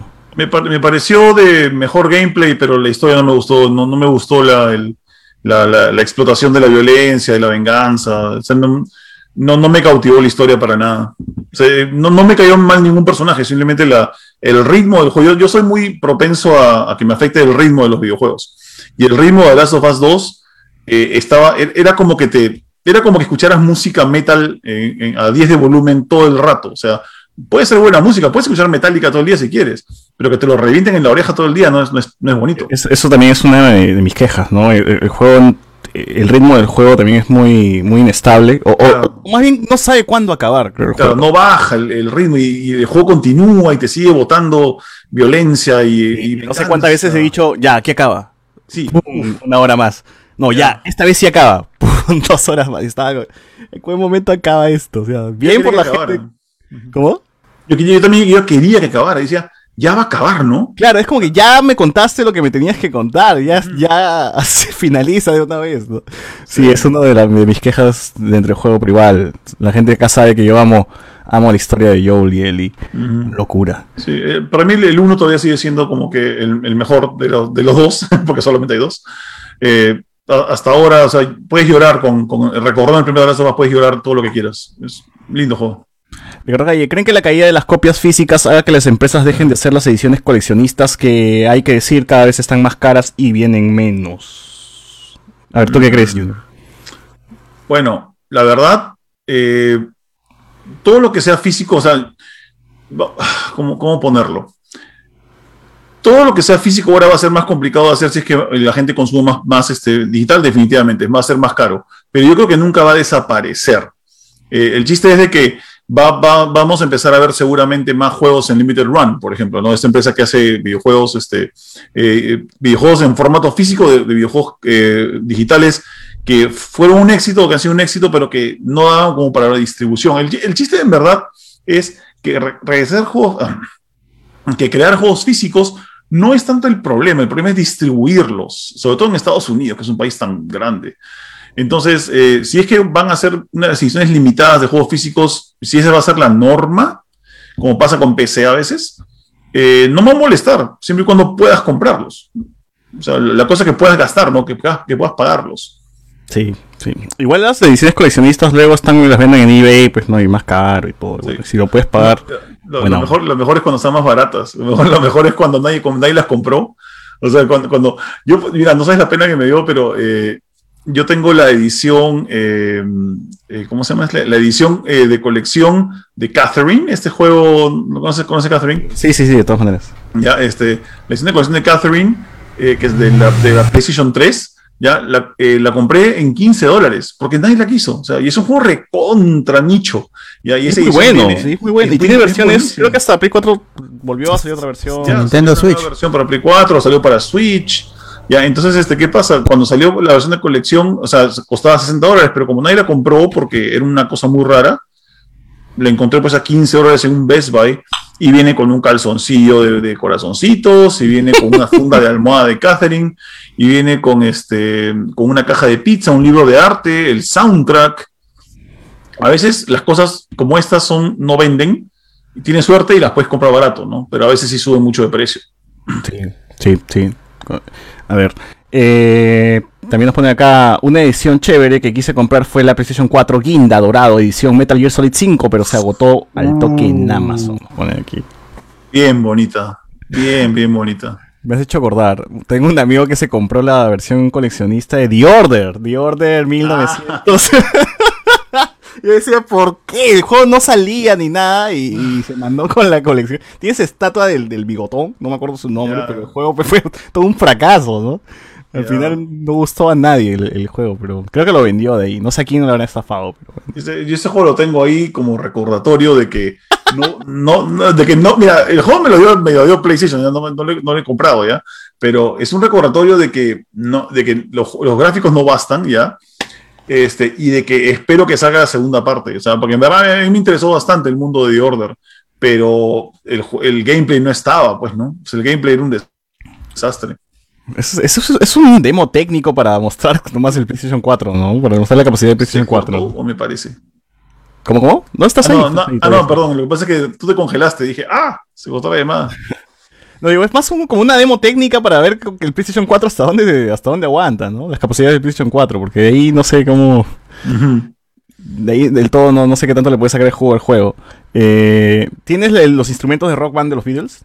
Eh, no, alucina que es uno, es uno de los grandes, este, ¿cómo es este? Cáliz sagrados que tengo, los instrumentos de los Beatles. He visto tal vez dos o tres en, en mi tiempo, pero no llegué a comprar ninguno. Tengo, tengo un amigo que compró uno de casualidad, ¿ya? Eh, lo compró en Polvos Rosados, y cuando se dio cuenta de que lo podía devolver, lo devolvió cuando, y cuando le dijo, oye, espérame, espérame, yo rezo de viaje y te lo compro, pero lo, lo vendió y perdí una chance, ¿no?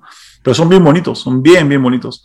De, de Rock Band 4 tengo, te- tengo esta cosa, espérame, a ver si no sé si se puede ver porque es un poco grande, ¿ya? Pero... ¡Ay! Es una, es una réplica de una Fender. Stratocaster.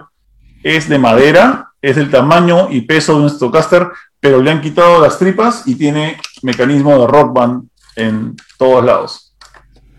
Es, una Fender real que ha sido mutilada para, para jugar Rock Band. ese. Básicamente, es una réplica hecha entre Fender y, eh, y Mad Catz que la, que la hicieron. Esto la sacaron para Rock Band 2. Es como que la guitarra especial para mí, porque pesa lo que debe pesar una guitarra y así no siento que estoy jugando con un juguete. Claro, es como claro. que, hey, esto es para Junior, ¿no? Que pesa como 120 kilos. Eh, Claro, es que la Fender pesa. Gente, si nunca, nunca, nunca han agarrado una Fender, de verdad. Cuando la agarren se, va- se le van a caer los brazos, porque sí pesa bastante sí, pesa duro. O sea, la- las guitarras eléctricas no, no, son, no, son, no son juguetes, son, son instrumentos musicales, son como herramientas. Así es, así es. Eh, recuerdo estresarme en Guitar Hero con la canción de Godzilla en modo experto. ¿Cuál era la canción de Godzilla en modo experto? Debe ser la de- Godzilla. Ah, No me acuerdo ni quién la canta. ¿Puede ser Mm. Black Sabbath? No, ya no me acuerdo. A mí me gustaban estas versiones eh, piratas que salían después, después del Guitar Hero, que salía Guitar Hero de anime. Anime. Sí, ay, no.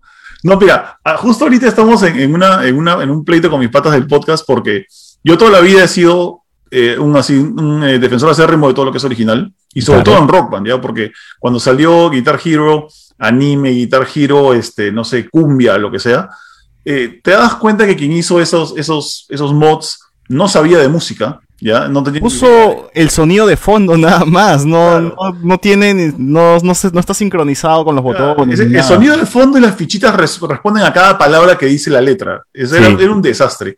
Pero la cosa es que eso ha mejorado bastante con el tiempo, ¿ya? O sea, han pasado muchos años desde que esto comenzó. Y hace poco un amigo mío eh, que, este, que, que escucha mi, mi podcast y que ve los streams que hago, eh, me prestó un Xbox 360 que está chipeazo, ya que estaba recontra modificado, y que tiene un Rock Band 4, eh, 3, perdón, pirata, con canciones hechas por, por fans. Y los fans han hecho ahora versiones muy, pero muy buenas de canciones que no existen en Rock Band, incluyendo Soda Stereo. Entonces, ahora ya puedo jugar de música ligera y todo esto con mis instrumentos de Rock Band 3 en esa Xbox y no se siente que está hecho por un inexperto, se siente hecho por músicos, se siente que, que entienden cómo funciona la música. Me, estoy muy contento por eso, porque pirata o no, he logrado tocar prófugos de Soda Stereo en Rock Band. O sea, O sea, cuando suena el tun tun tun tun tun tun, está tal cual. Tal cual. Tal cual. Tal cual como te imaginas que puede ser, porque es el chiste, no es que sea Claro, como claro. debe ser. Es como tú computas que debe ser, ¿no? Si, si has escuchado una canción toda tu vida es- y que ya te sabes cuándo va a sonar la guitarra, esta gente ha hecho exactamente lo mismo. Sabe cuándo va a entrar la tonada, sabe cuándo va a paja. entrar el ritmo. Ya son músicos y además desarrolladores y además este. Ya. Eh, vendería mi hígado por una versión de Rock Band o Guitar Hero de Soda Stereo. Concha. Estoy seguro que hasta podrían ponerlos en bares de rock. Tío, hay bares de rock. Eh, la botica, una vez que cuando fue esta reunión de Langoy, estábamos algunos chupando, algunos jugando Rock Band, algunos escuchando el podcast. Esto estuvo, estuvo divertido ese día. Alucina que mi último, mi último cartucho ahorita para el tema de Rock Band este, con Soda Stereo, mi último cartucho, y voy a utilizar tu podcast para levantar a, la- a las masas, ¿ya? Es este, ¿qué ha pasado? Ahora último, eh, está viendo todo eso, bueno, tiene tiempo, pero ahora último está, está como que se ha popularizado bastante estos videos de eh, gringo escucha por primera vez a los prisioneros y, y hace un react, ¿no? Entonces, ¿y qué pasa? Los videos de, eh, eh, eh, ¿cómo se llama? Este, Americans React to Soda Stereo han subido un montón. Hay videos que tienen medio millón de vistas de pucha, oye, gringo escucha Soda Stereo por primera vez, escucha Profugos en concierto. Google ahorita, este Soda Stereo Profugos React y vas a encontrar montones de coincidencias con cientos de miles de vistas. Entonces estaba pensando, le voy a mandar esto a la gente de Harmonix, a ver si con esto los convenzo de una vez, maldita sea. ¿Tú crees que todavía... O sea, ¿va a salir un Rock Band 5? ¿Veremos un Rock Band Eh, 5? La verdad que no sé, no, no, la verdad que no creo. Yo creo que después de la mala, no, no la mala, pero una mediocre experiencia que tuvieron eh, comercialmente con el tema este de Rock Band 4, que se dieron cuenta que, o sea, que se han dado cuenta de que el, el género musical ya no es lo que era antes. Comprar instrumentos es demasiado caro, producirlos, distribuirlos es muy caro también.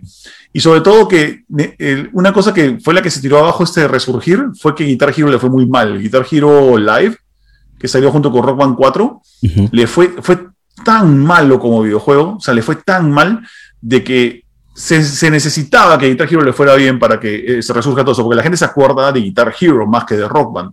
Y lo estaban vendiendo, creo que de forma, o sea, marqueteramente estaba bien, ¿no? o sea, lo vendieron bien. O sea, el, el marketing estaba como diciéndote, mira, Guitar Hero regresa, ¿no? Y dije, Claro. estaba pensando, dije, quizás compre la guitarra y no, luego dije, no. No, ¿sabes, ¿sabes cuál es el problema con ese juego? Y, eh, y quisieron hacer la que hace Just Dance, pero quisieron hacerla todavía más avarienta, ¿ya? Entonces, ¿tú, cuando ustedes juegan Just Dance? No, nunca jugué. Yo hice review, sí, pero ya se sentía que te quieren sacar en la suscripción todo lo que no hay en el juego base. Exacto, pues. O sea, Just Dance funciona con. eh, o sea, tiene canciones en el disco, pero tienes tu sistema este Unlimited, ¿no? Que pagas 25 dólares al año Claro. y tienes 500 canciones, que son las de los anteriores Just Dance. ¿Y, y qué pasa? Esas canciones funcionan a través de streaming, o sea, no te las bajas, sino Ujú. que tienes que estar conectado a internet y lo que hace el juego es en- enviar la información del, del código del juego, que es súper pequeñita, pero el fondo, el video de fondo es stream y se nota porque tiene artifacts, se nota que a veces baja la resolución. Lo que hicieron con, eh, con Guitar Hero Live es que tenía dos, dos- dos fases, ¿no? La fase de música de disco y la fase de música de canales. Y esos, esos canales eran básicamente streaming de, como el de Just Dance, pero con Guitar Hero. O sea, pues, tenías que entra- entrar a internet, eh, escoger una canción y tocar en streaming. El problema es que estos malditos te cobraban por canción, por vez que tocabas cada canción. O sea, no era que Ah, así, no es que se queda conmigo la canción, No, sino no, que no. cada vez que tú querías tocar Claro, o sea- esa canción tenías que volver a pagar. Sí, tenías que pagar moneditas del juego, pero obviamente como las moneditas del juego son escasas, mejor te compras mil moneditas con 100 dólares. Entonces, de ahí es cada vez que jugabas una canción, no importa si ya la habías jugado mil veces, Activision, ¿no? Activision. Activision, es Activision, en todo su esplendor. Y eso se tiró abajo al juego, una Activision. pena, ¿no sabes? Activision. Activision, pues, Call of Duty. Ya. Eso, esas cosas que esperas de Activision y de EA nomás, ¿no? Claro. Ese local de Arenales era la cagada. Con mis patas solo, eh, solo una vez estuvimos en el segundo piso y el piso se movía, ¿no? Ay, ay, con toda la bulla. No, con, con- es que la saltadera, yo salto cuando juego rock, ¿no? Yo salto como loco, cuando canto, así. Eh, de- debo jugar. Just Dance salió en el 2020, salió un Just Dance. Todos los años se salía. Sí. 2021 ya está anunciado uno. Eh, o sea, va, va a ser el de 2022. eh, no, lo anuncian en E3 normalmente. Va a haber EA Play creo en julio. Debo, estoy mal por nunca haber jugado un Just Dance. No. yo, mira, así que yo me he peleado y luego me he, me he amistado con la comunidad de Jazz Dance acá en Perú. Ya, porque una vez hice un podcast. Dijiste, El juego es una huevada. y la Dan Central es mejor. ¿eh? Sí, eso. Pero, sí, es centro. Dance Central es mejor, ¿ya? No hay nada que decir. El Dance Central es mejor. Lo que pasa con Just Dance es que eh, yo una vez hice un, hice un, este, mm, hice un podcast y le pregunté a un montón de gente. eh, el podcast se va a llamar Juegos mediocres que venden bien. Y le- a todo el mundo le pregunté, ¿cuál es el juego más mediocre que conoces pero que vende bien? Y todos me respondían Just Dance. Entonces puse en la portada, Just Dance 2020, y le puse juegos mediocres que venden bien. ¿Tú crees, ¿Qué cosa crees que pasó con la comunidad de Just Dance? No te imaginas, viejo, no te imaginas amenazas, hicieron un video este, eh, eh, tirándose abajo mi podcast, fue todo un chongo Oye, ya. pero ese podcast seguro ha sido el más escuchado de, de, Parada. ver, no sé, alucina, no sé. Ahí pero, checa los números, quizás es como, ah, mira, funcionó el, el bait, ¿no? Pero lo más loco es que este, en verdad tenía razón. O sea, en el, en el- en el podcast dijimos, mira, Just Dance no es un mal juego, solamente que no es un juego muy sofisticado técnicamente. Es un juego que te dice baila nomás y tú puedes mover el control y ganas. Es Claro. un juego que, que- que se desarrolla en cuánto tiempo, tío, en un mes. Claro, o sea, es, es como que al toque. es- entonces, eh, ¿qué pasaba? La gente, incluso la gente que, que criticó mi podcast igual dijo, en cierto modo, tiene razón, me dijeron. O "tienes sea, yo creo razón". que demora más que sacar la licencia de las canciones, hacer contratos, el tema de las canciones, que estar desarrollando el juego, pues. Exacto. Pero aún así la gente le gusta, la gente se divierte, o sea, que no tiene nada de malo. Ya, este, que, que sea este Just Dance como ese. Es más, mi hijo adora Just Dance y en esta, y en esta casa estamos pendientes de Just Dance. O sea, él está pendiente de Just Dance como yo, yo estoy pendiente de L3 todos los años. Él está viendo, está eh, eh, escudriñando a ver si hay algún leak de alguna canción, está como que mandándole mensajes a Ubisoft para que haga las cosas. El año pasado nos, nos mandaron este, nos mandaron el Just Dance 2021 nos mandaron para review para que él haga el review. O sea, no para que yo lo haga, es para que él haga el review. Y él tiene Alberto, 10 no- años. nos mandaron, el- los mandaron Sí, para sí. también, ¿no? Sí, yo ¿Y lo probé en Switch, claro, probé todo ahí y me ¿Bajaste peso o algo por ahí? eh, habré bajado alguna caloría. Pero igual como es que no es tan exacto, no necesita seguir los pasos Sí, realmente, pues. conseguir la, la muñeca es suficiente con el Joy-Con. Así que Sí, no, pues. no haces tanto ejercicio como deberías hacer si Ese juego de Switch que era para ejercicio, al final al Ring Fit es un éxito. Todo el mundo. Sí. Se, agotó, se agotó. En la pandemia fue uno de los más jugados. Pero Nintendo es como que es la prueba de que todavía puedes vender juguetitos, ¿no? Con, con tu... Con el la Labo también. Sí, Cajas. el Labo. Que ya cerró, pero vendió. En, bueno, en su momento fue, fue un boom. La gente se interesó, pero no lo compró y por eso ya lo cerraron también. Pero alucina que han dicho de que parece que sí van a continuarlo, eh, pero obviamente me- en menor, en menor escala. A mí me da mucha pena porque yo quería comprar Labo, ¿ya? Me, me encantaba la idea del Labo, pero no quería pagar 80 dólares por la, por la idea del La Labo. caja. O sea, era, era, era- o sea, yo entiendo que hay software detrás también, eh, pero eh, la percepción de que estás pagando 80 dólares por una caja duele. Claro. y vendieron la caja para guardar las cajas también. Exacto. Entonces No, decía, no. Voy a esperar a que baje a 20 dólares. Y bajó, alucina, a 20 dólares en Estados Unidos, bajaron todos a 20 dólares, pero justo fue en la- cuando comenzó la pandemia, o sea, no, no pude viajar a comprarlos. Ay, bueno, Nintendo. Gracias Nintendo por vendernos cajas brandeadas. Eh, yo comencé a tocar la batería de pequeño justamente por Soda y luego jugando Rock Band me ayudó muchísimo. Era como una práctica de ritmo y velocidad, pero hace tiempo que no practico. Ahí está. De Pero, verdad, ¿has- ¿tocas guitarra, Junior? No, yo tocaba Ah. guitarra en el, en el colegio, en, en la iglesia. Y este y cuando me salí de la religión, este, no me dejaron entrar a tocar guitarra nunca más, así que Pero dentro de tu colección es una batería, una guitarra o tienes como varias guitarras. no, tengo varias, tengo varias guitarras, tengo, tengo todas las guitarras del Rock Band 4 Rivals que son como que de colores, porque lo peor que le puede hacer un coleccionista no es sacar varias cosas, es sacar lo mismo en diferentes colores. Es lo peor que te pueden hacer. Claro. O sea, sí- o sea, tú te consideras completista entonces. Yo quiero tener todos. No, ojalá, no, realmente no. Yo colecciono lo que me gusta, pero ¿qué pasa? A veces, ¿qué, qué pasa si te gusta Nintendo? No te vas a comprar todos los amigos de Nintendo, pero si Nintendo te saca el Mario normal, el Mario dorado y el Mario plateado, ¿qué, Pixeleado. qué Claro. haces con tu vida? Mm, así que nada, Pero fuerza de voluntad, pues. ¿no? no tengo. No, el, el Mario Pix, mira, yo no, yo no tenía ese tiempo Switch ni... ni- no, el, el, el amigo era con, Wii U. con Wii U, ¿no?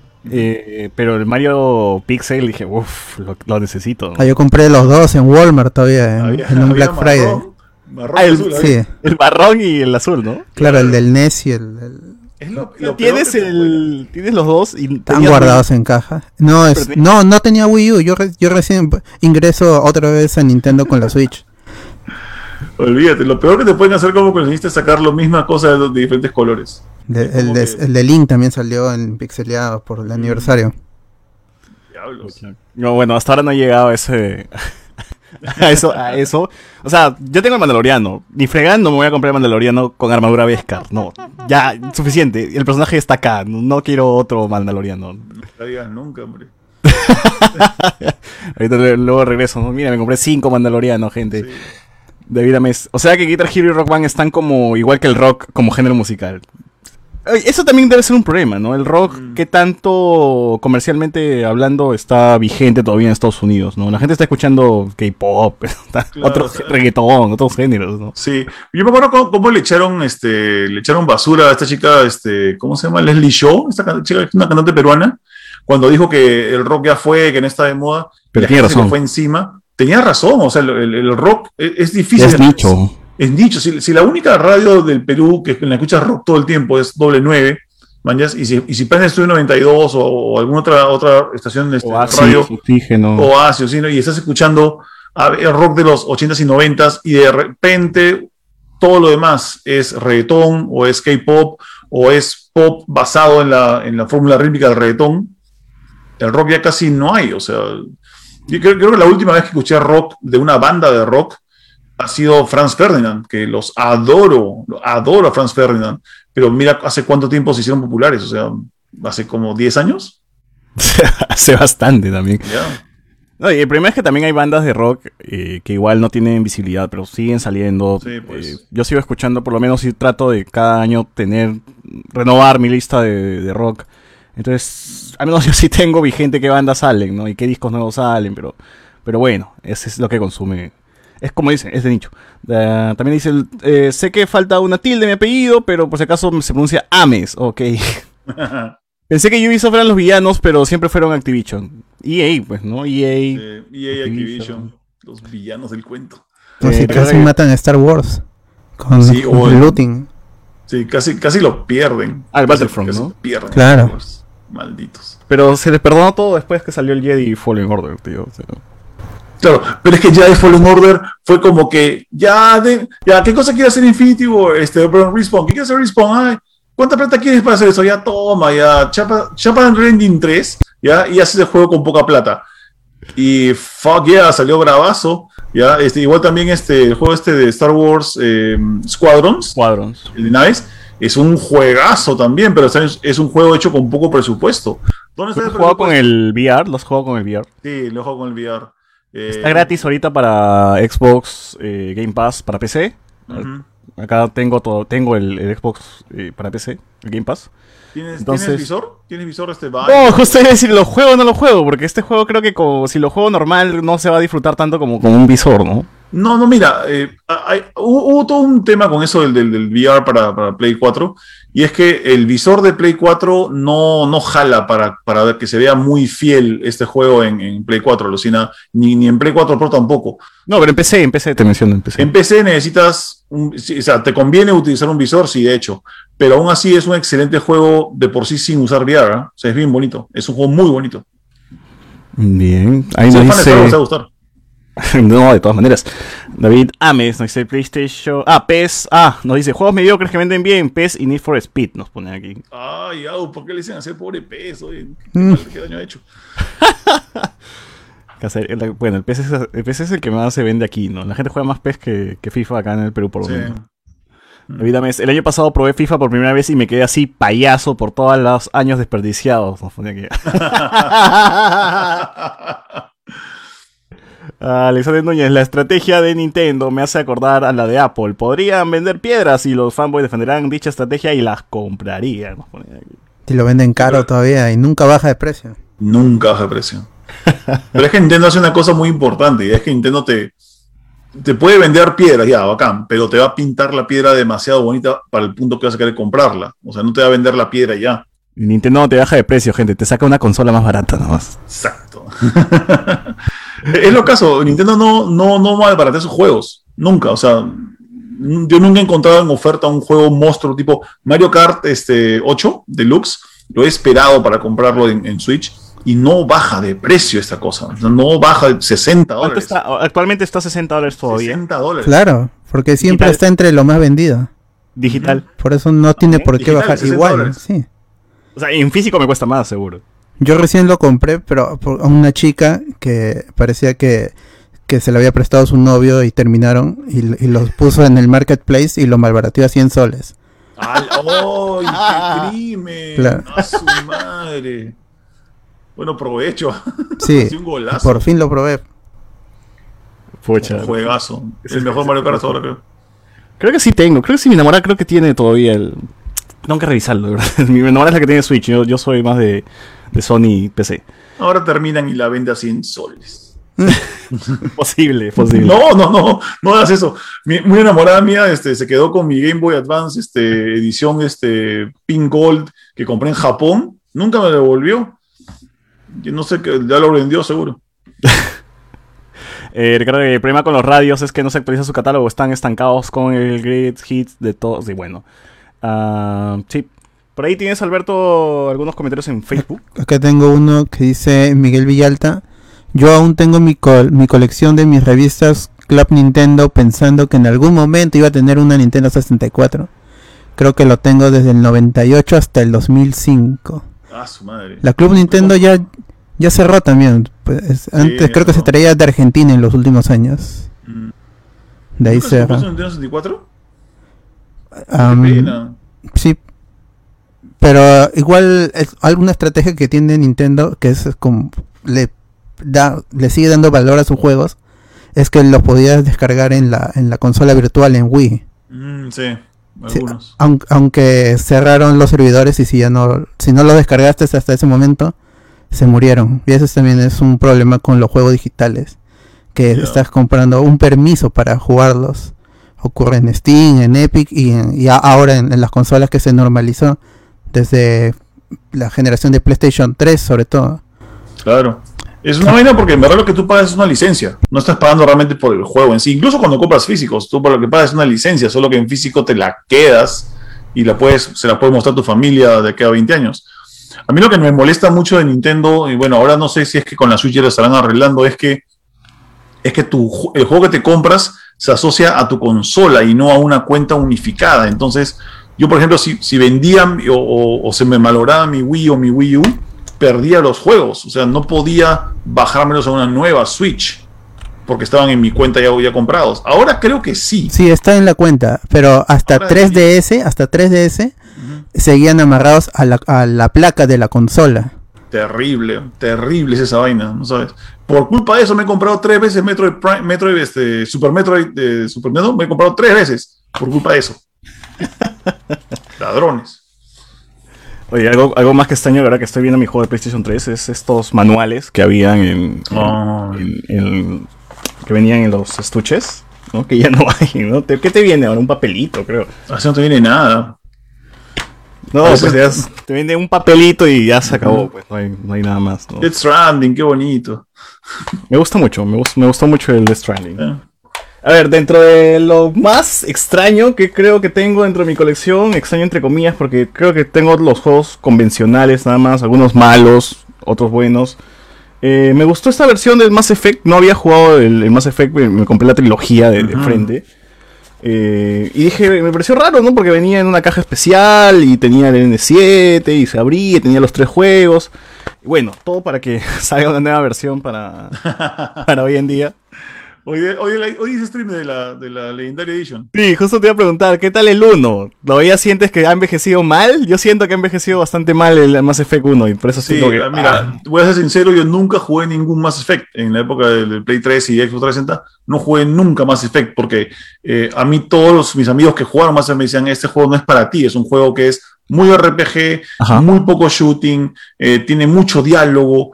Eh, entonces, era- y encima yo, yo no soy muy fan de las historias espaciales, no, no soy muy así como que... ni- no te ni- gusta Star Wars, dices. Sí, no, Star Wars sí, pero de, de las historias este, cósmicas eh, tipo Star, Star Trek. Trek. Tipo Star Star Trek nunca me han gustado. Pero dije, vamos a probarlo. Y no estaba mal, o sea, el, el transfer que le han hecho, el- el- este port, este remasterizado, no está mal, o sea, se ve bien bonito, la- lo- toda, la, toda la parte de construcción, la producción se ve impecable, pero sí te das cuenta que es un juego que salió hace, ¿cuánto ya?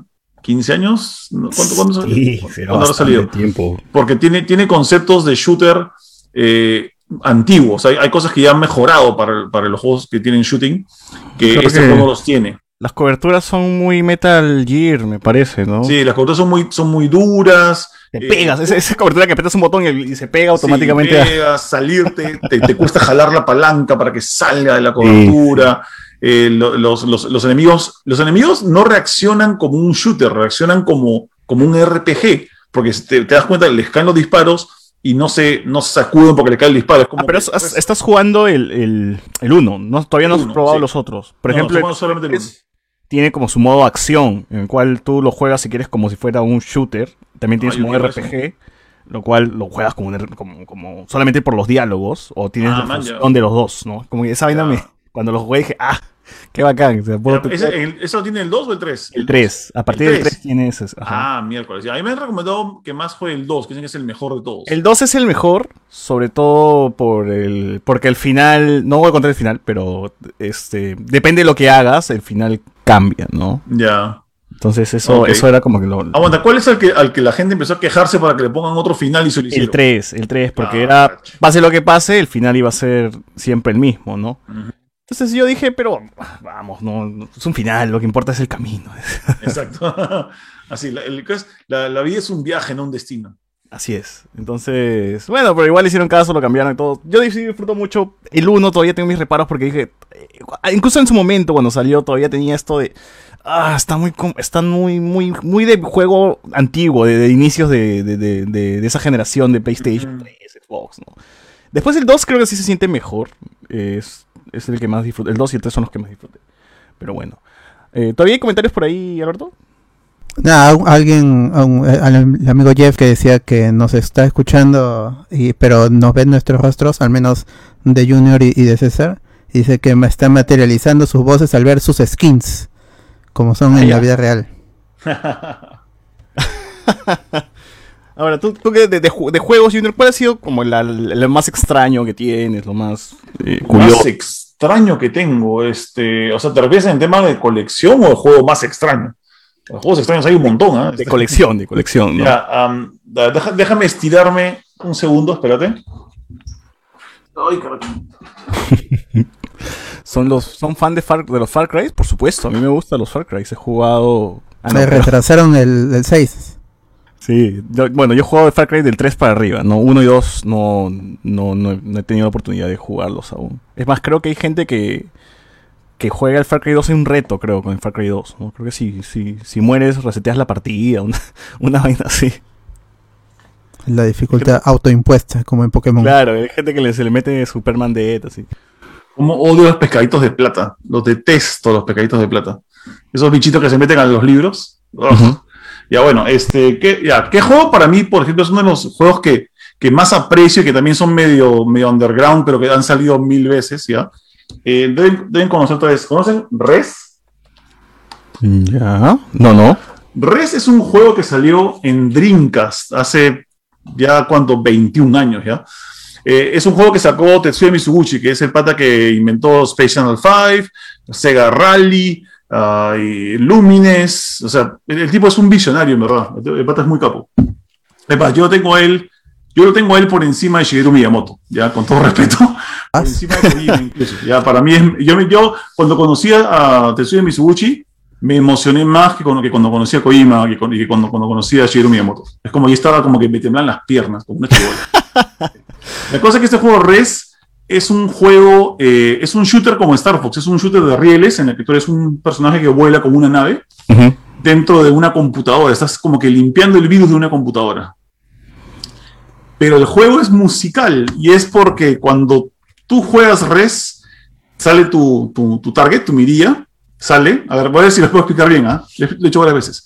Este, sale tu mirilla y tú mueves tu mirilla y cuando apretas el botón para hacer el lock de tu mirilla con los enemigos que vuelan por ahí. Apretar el botón suena.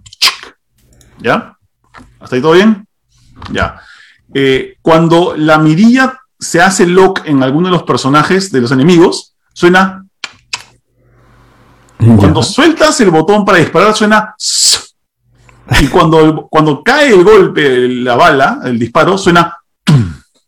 Entonces, si tú haces. Chico. Cuatro veces, estás haciendo.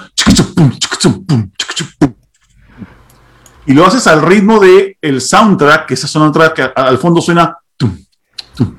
O sea, una base simple como para que. Es una base rítmica.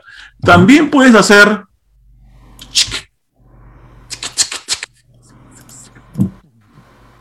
Lo que estás haciendo, estás jugando Star Fox, armando música electrónica en tiempo real. Es ahorita estoy viendo un video, ahorita estoy viendo un video de. Es un juego súper extraño, ¿ya? Y lo más loco es que todo lo que tú juegas, eh, cada nivel de, de, de Rest tiene 10 fases. Entonces, cuando terminas la fase 1 del, del, primer nivel, lo que tú has generado de música se guarda en RAM Uy. para la segunda fase. Entonces, si has hecho buena música, cuando llegas a la final de la fase 10 es una maldita fiesta. Es, es un juego increíble. Y es un juego de hace más de 20 años, que no sé cómo diablo salió en esa época. Es un juego que dicen que viene en el futuro. ¿ya? Y, lo, y lo que tengo acá es la última edición que salió de Res. Es el juego para PlayStation 4, que se llama Res Infinite, que es compatible con VR, ¿ya? que es como que mi, mi, fantasía húmeda más fuerte, ¿ya? Y que encima viene con los vinilos del soundtrack, ¿ya? Y, y un libro de entrevistas y cómo hicieron el juego, es como que, oh, es too much. Eh, tengo el juego en versión física por allá, no, está un poco lejos, no lo puedo traer, pero, pero búsquenlo. El juego lo venden, he estado, creo que lo estuvieron, no sé si regalando o eh, vendiendo barato cuando salió el PlayStation VR, pero igual lo pueden jugar sin VR y se ve hermoso. Cuesta creo que 15 dólares. Qué paja, qué paja. Sí, se ve, eh, se ve raro, o sea, de verdad, estoy viendo la, el, gameplay. Ya. Se ve extraño el juego, ¿no? Es trippy, trippy al mango. Es, es, un juego para que jures que estás en drogas, ¿ya? Pero no estás en drogas. Supu supuestamente el juego está basado en que, en, que, en que quieren que tú sientas cómo se siente la gente que sufre sinestesia. Que es esa gente que puede ver colores cuando escucha música, que como que tiene como que alucinaciones. Uh -huh. Está hecha para emular eso, pero en videojuego. Ok. Pero eso sí, o sea, ¿fue sencillo de conseguir o fue un, algo complicado? No, este, este bicho tuve que, o sea, este, este pack tuve que comprarlo como que en, en una cola de medianoche eh, online para comprarlo ni bien salía porque solamente habían creo que mil, mil ediciones y ya pues acá tengo una. Eh, de ahí he visto que la puedes conseguir un poco más cara, ¿no? Porque yo la conseguía creo que 100 dólares, no está, no está tan cara. Pero el juego en sí lo pueden comprar eh, digital, es mucho más barato. 15 dólares, sí. 20 dólares máximo. ¿Y, ¿Y, cuál ha sido, por ejemplo, lo más difícil, lo más complicado de conseguir? ¿Ha sido el res o todavía tienes como por ahí el, el juego que, fue difícil de, adquirir, ¿no? Lo más difícil de conseguir. Eh, si no fue, si no fue la.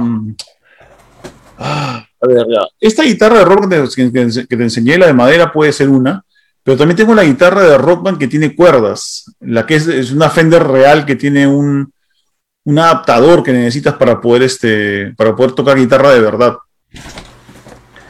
Puede ser esa. Esa me tomó años de búsqueda y la encontré en una tienda de música al final. Es una guitarra Fender de, de verdad, una Fender Squire, que es de entrenamiento, pero que funciona con Rock Band. Puede ser eso, puede ser, no sé, el PlayStation de 20 aniversario. Ya no sé, ya no sé, alucina, ya no, ya no sé cuál, cuál sería el juego que más me ha costado comprar, o sea, o conseguir. No sé, alucina, no sé. y lo más caro que tengas. A lo más caro, ah, diablo, lo más caro, este. Creo que la, creo que la PlayStation de 20 aniversario estaba cuando, cuando la compré costó 2.000 soles, pero ahorita depende mucho del mercado. Eh, depende mucho del mercado y el número de, de, serie de tu consola puede costarte mil dólares o 12 mil dólares o 30 mil dólares. Depende 30 mucho de mil dólares me puede costar la PlayStation 4 aniversario, pero ¿qué, qué, qué sí. número estamos hablando? ¿El 1? El, de, de la 01 a la, o sea, las primeras. Las ¿Quién primeras, tiene el 1? ¿Hay alguien que tenga el 1? Un directivo de Sony.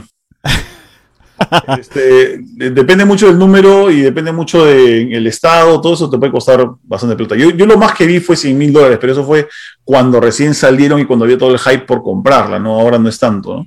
Pero igual 30 mil dólares es un montón de plata, viejo. Bueno, a ver, a ver, comentarios ya para ir cerrando este podcast, ¿no? Dice Me, da cosa no preguntar yo a ustedes. este, A ver, a ver, dale, dale.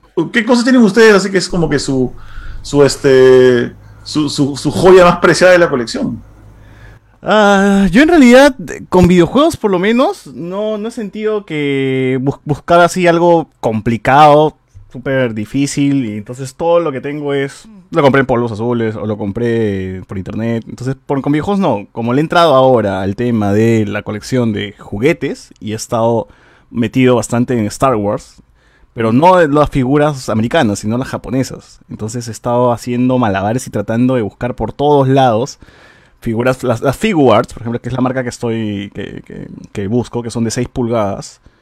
Eh, y es complicado, pues, ¿no? Es, es, es limitado y no ves en todos lados. Y si lo venden aquí, es que cada figurita te cuesta de 300 soles a- por- a- hasta arriba, ¿no? Un Luke Skywalker.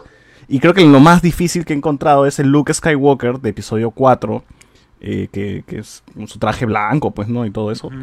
Eh, que eso lo vendían a- en, en Amazon, creo que lo estaban vendiendo como a, a 300 dólares una figurita de este tamaño. ¡Qué dolor! Y aquí alguien, y tengo que agradecer a la pandemia, no sé si puedo decirlo, porque hay gente que en realidad le estaba pasando mal y ha tenido que vender su colección, pues porque ha sido, porque necesitaba el dinero, ¿no? Y yo así scrolleando, me me metía todos los días a los grupos de compra y venta de Star Wars. Y alguna vez alguien dijo, vendo mi colección de episodio 4 y estaba el look. Y dije, tío, te lo compro ahorita. Sí. Uy. Yo confiado, agarré, le escribí, me pasó un número de cuenta y lo deposité ahí. Sin, sin ver si es que lo tenía, sin verificar si lo tenía o no. Yo, yo dije, a esa hora o nunca, me, me van a ganar, ¿no? Eh, y, y ya, ¿Y o sea, y llegó, llegó. ¿Está por ahí? ¿Cómo? ¿Y está por ahí? O sea, lo tienes. O sea, No, ¿puedes aquí no lo tengo, está en mi casa en Miraflores, ahorita estoy en Ah. Cercado de Lima. Ok. Toda mi colección de Star Wars está, está eh, acá tengo solamente alguna, algunas piezas, pero lo principal está allá. Sí, tengo un diorama y es que me dio el bicho de coleccionar ese tiempo. Y tengo un montón, pues, de, de toda esa línea, ¿no? Del Mandaloriano, sobre todo, ¿no? También esta de aquí, que la- Paf. esta de aquí, que es este de Black Series, que es, es el Mandaloriano con Baby Yoda, está vacía porque también los quité y está en Miraflores, pero esta, por ejemplo, era exclusiva de, de la tienda Target en Estados Unidos. Entonces, para conseguir esa figura, pues tenías que tener a alguien que, que lo compre allá y, pues, y te lo traiga, ¿no? Cuando lo, lo publicaron, lo vendían a 300 soles acá. acá. Entonces dije, para una Black Series es caro, porque 300 soles la Black Series, y tú has visto, creo que ese mandaloriano sin casco es Evo Morales. Ya. Entonces dije, se ve feo, ¿no? Pero igual es, es tener la caja con la figura y todo eso. Eh, Es lo caso, eh, el, el mercado de colección acá en Perú, o sea, ha mejorado eh, para los que venden, pero ha empeorado para los que compramos. Yo me acuerdo, antes tú te- la gente no sabía, por ejemplo, cuánto costaba en Amazon un videojuego o un coleccionable, por ejemplo, de Star Wars o de He-Man o lo que sea.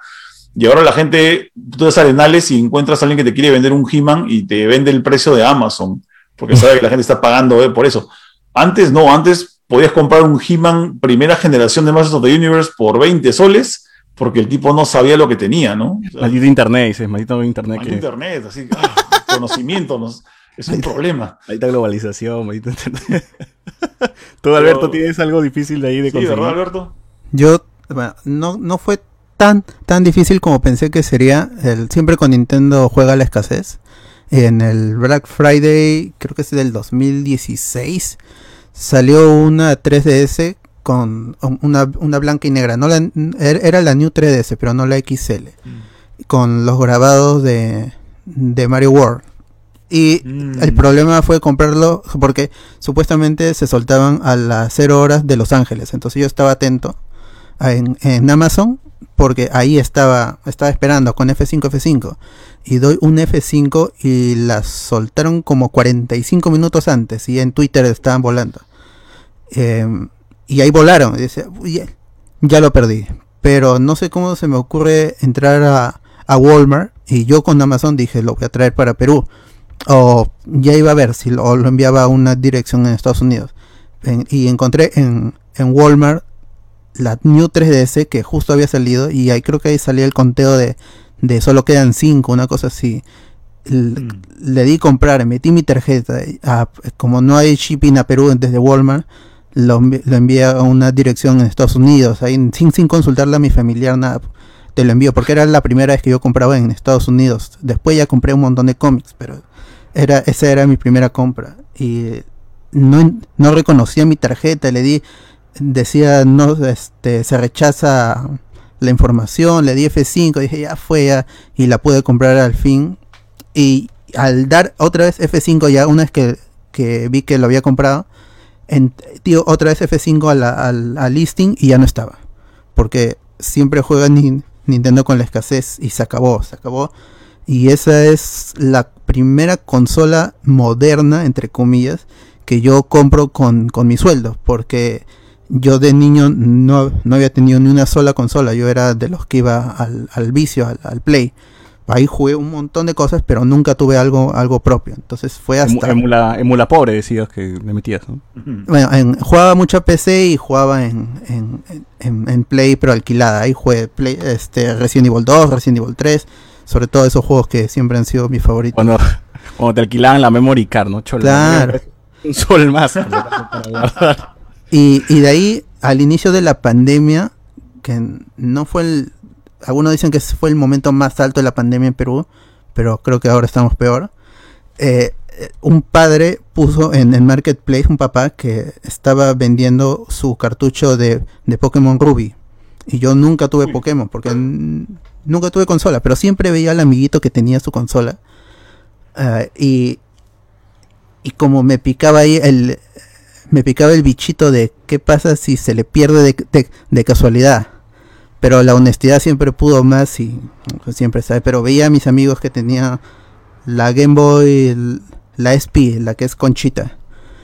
Claro, claro. Sí, y, y siempre quise tener una. Ya eso fue mm, hasta que mi tío le regaló una a mi hermana, ni siquiera a mí, ¿no? Porque yo ya estaba más grande, ¿no? Pues, le, le dan a, a mi hermano. Él, él la dejó de usar, pero fue al inicio de la pandemia el año pasado que encontré a este, este señor que publicó en Marketplace que estaba vendiendo Pokémon Ruby. Y él creo que puso a 60 soles, una cosa así, y lo negoció hasta 45 soles. Pero con Pokémon hay una cosa que es, si estás coleccionando cartuchos, tienes que ver si es original realmente. Y yo me puse nervioso, llevé mi, mi Wing para ver, el, eh, para ver la, la tarjeta, la batería, todo eso. Resultó que estaba ok y el señor me lo dejó en 45. Entonces, después de creo que es 18 años que salió el juego original, al fin tengo mi Pokémon Rubí en cartucho original. Está más o menos cuidado, pero ya está por fin. Y es, es ir curando uno de esos traumas de la niñez. Igual sí quiero coleccionar todo porque con Pokémon desde todo lo que salieron para 3DS me compré las dos versiones.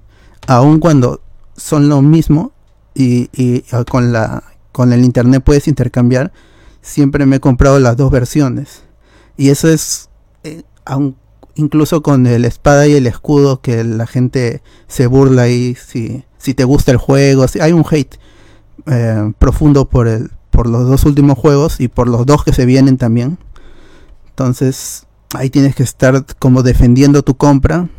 Pero ahí a mí ya me llega. pues, Ay, pero ¿por sí- qué vas a defender de compra? ¿Te gusta y se acaba? Claro, ya, eso yo ya, a mí, que me llega. justificarle a nadie que tu dinero. No, desde Sol y Luna y dije, no, ya me llega porque yo tengo para gastar y el, eh, el día 1 me compré los dos Pokémon y así lo, lo vengo haciendo hasta ahorita y ya no hay problema, pues. Pero sí, es ese cartucho de, de Pokémon Rubí y esa New 3DS de, a que ahora, justo estoy ahorita viendo en, en eBay, el precio era 99 dólares sin impuestos. eh, Con impuestos salió 105, una cosa así.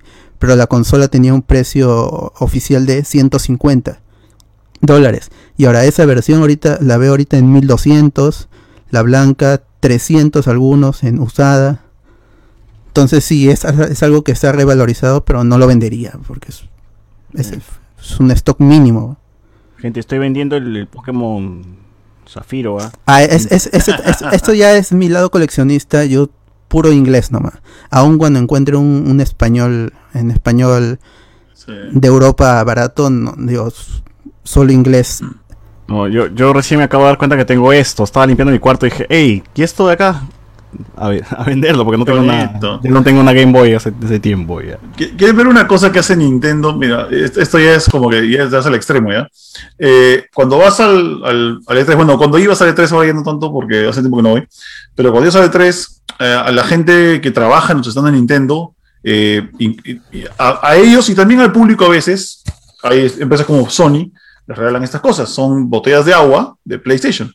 O sea, es como que, hey, estás en el E3, te mueres de sed, sale el PlayStation con un- unas cajas de agua y te dice, hey, toma agua, toma agua. Es, es agua bra- brandeada también. ¿no? Esa agua brandeada, no sé. te- De esta tengo fácil unas 40 botellas de varias, de varias marcas. Incluyendo la de Xbox, no me quisieron regalar que tuve que sacarle a la basura. ¿ya? Este, maldito Xbox. ¿ya? La cosa es que Nintendo también se, se mandaba con cosas como esas, pero ellos eran un poquito más como que, hey, estas son botellas que terminan en el basurero, el medio ambiente, bla, bla, bla. Entonces ellos sacaban esto, que son water packs, que son como que una bolsa de plástico con un tapón y que puedes abrirlo y puedes rellenarlo con agua de un botellón grande, ¿ya? Y obviamente lo brandeaban, le ponían Nintendo y thank you very much, o sea, y eso se lo daban, solamente se lo daban a los que ayudaban en su stand, o sea, a su personal, ¿ya? Obviamente yo me chapé uno por ahí, pero como si no bastara, era como que, oye, uno de cada 30 de estos era de Luigi, porque es el año de Luigi. Se lo daban solo a sus supervisores. Y esta chica, Cristina Winham, le metí un planzazo y me lo regaló. es lo caso, ya, es lo caso. Pero hasta en estas cosas piensa Nintendo. Nintendo no brandea cualquier cosa a la mala, brandea todo, incluso, esto me sirve ahora bastante, desinfectante de manos, lo brandea también. Nintendo. Ya, es, este- es como que cada vez que me acuerdo de esto me pongo a pensar, digo, Nintendo de verdad sabe brandear sus cosas. Nintendo tiene, tiene un encanto especial, alucina. Yo recuerdo que en, en un E3, creo, Junior, fuiste con una consola para que te lo firmaran. Ah, sí, ah, verdad, ¿no? La, eh, ese fue para el PlayStation Experience, no me acuerdo si fue el primero o el segundo, de- debe ser el primero, que fue en Las Vegas. Y llevé mi consola, llevé mi primera consola PlayStation, la, la- la original, eh, para que me la firme. Yo pensaba, oye, si me la firma Ken Kutaray, si va al evento, me la firma Ken Kutaray. Pero al final me la firmaron, me la firmó Shuhei Yoshida, que manejaba Play y que también fue parte del equipo que hizo la primera PlayStation. Me la firmó y puff, o sea, bravaza, me quedó la consola bien chévere. Pero de ahí también busqué a Andrew House y busqué a, eh, siempre olvido el nombre de ese pata, este, el arquitecto de PlayStation, siempre me olvido cómo se llama, Mark Cerny. Al final todos me la han firmado. Eh, al que tuve que pedirle que me haga como que un remaster fue a Yoshida porque se empezó a borrar su, su, este, su firma. Pero ahí la tengo guardadita, es como que ya no, ya no la toco ya. Esa, esa consola está borrada y tengo otra Play 1 que uso para jugar de, de cuando en cuando. Genial. O sea, si lo pones a la venta, puedes decir acá está firmado por Yoshida, está firmado Ah, por- sí, sí, pero, pero no, así se queda acá. Esa, esa, por ejemplo, es- es- estas cosas como las que tengo ahí, eh, las tuve la suerte que las puse en este museo que armamos una vez, este, en el, en el primer Más Gamers, que fue, ustedes vieron al primer Más Gamers de todos los tiempos, el, No. el Eso, ¿qué se hacía? ¿Dónde se hacía antes ese Más Gamer? Eh, el primero lo hicieron en el Colegio San Agustín, así, eh, alquilaron como que la, el este espacio grande que eran como que cuatro canchas de básquet. ¿En Y qué año ahí- fue más o menos? ¿Te acuerdas? Uf, buena pregunta. Um, voy a lanzar 2000, 2000, espérate, estamos 2020, ¿no? 2021. 12, voy a decir 2010 ya, pero no, no estoy completamente seguro. La cosa es que alquilaron estas canchas, hicieron como un, tolda- un toldado gigante y a, mí, y a mí me pusieron a cargo el museo, que lo que hicimos fue comprar 10 mesas con 10 vitrinas gigantes y pusimos mi colección de videojuegos y la colección de la tienda Game Store de Arenales. Una, fue fue una, una cosa maravillosa porque encontrabas cosas raras como las que tengo yo con cosas antiguas, muy antiguas como las que tenía Game Store en esa época. Y eso lo, lo replicamos el siguiente año que fue en el Centro de Convenciones Claro que está en San Miguel. Deben acordarse. Es el que más se acuerda claro. la gente. Sí. Eh, eso lo hicimos dos veces más y ahí ya la, ya la cosa no dio para más porque en verdad entraron los, entraron los, los negocios con las marcas grandes y se acabó el espacio en el Más Gamers. El Más Gamers Nosotros tenía- hemos estado, o sea, yo he ido como público, he ido pues al Más Gamer que fue en En la Católica, recuerdo. Una vez se hizo en la Católica. Fue el séptimo, creo. Sí. Séptimo o el noveno, no me acuerdo. Luego nos dieron pase, como pase de prensa, ¿no, Alberto? Al, Sí, para el 2018, ya en el Jockey. donde- Y bueno, y luego casa. el año, eh, para el 2019 sí nos dieron ahí este Ah, el- el- en- ahí estuvimos en, en el escenario el domingo. En el escenario, como podcast, ¿no? Entonces, bien. Eh, a ver, acá nos dice... El problema con las radios, bueno, eso ya lo leí. Nintendo debería sacar un open world de Pokémon. Oye, pero sí viene el open world de Pokémon. Viene, el- Sí, el, el- el Arceus, el Legends Arceus. Ese sí le tengo ganas. Le tengo muchas ganas de ese juego. Quiero ver qué hace Nintendo con, con Ahí eso. el público se divide. Los, los fans de Pokémon son, pueden ser los más tóxicos. Yo me. A, a- a veces me, me avergüenzo de mi comunidad porque se vuelve la más tóxica. Esta iglesia que... Es una religión. ah. Tiene hasta, a- hasta. Satoshi Tajiri que, que no aparece así nomás. Ese es lo caso Como el Mesías. Ese es lo caso con conocer a, Tahiri, porque ahí está tío, o sea, Tahiri no es, no es, es un chivolo Claro. ya. Mucha gente ve su foto y dice, ay, es un chivolo que hizo Pokémon. No, Tahiri tiene como 48 años. A ver, aquí este... ¿Verdad? A todo esto es el fin de las consolas portátiles. El 3DS ya fue. El Vita está muerto. ¿Es el, es el fin? Bueno, El la, no ha muerto la Vita porque todavía no le matan su, su store.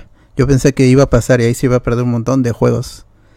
Pero igual la gente juega más en el celular, ¿no? O sea, ¿qué tanta necesidad de jugar? Pero igual ni, ni siquiera Sony con sus con sus Xperia Play ha, puede igualar una experiencia similar a la de la Vita o, la, o la PSP original o, la 3DS. Es que, es que en verdad, ¿sabes lo que pasa? Es que el, el- el tema de los celulares no es tanto el hecho de que la gente juegue, sino que mucha gente que compra cosas como las portátiles o los celulares, compra porque sale uno nuevo.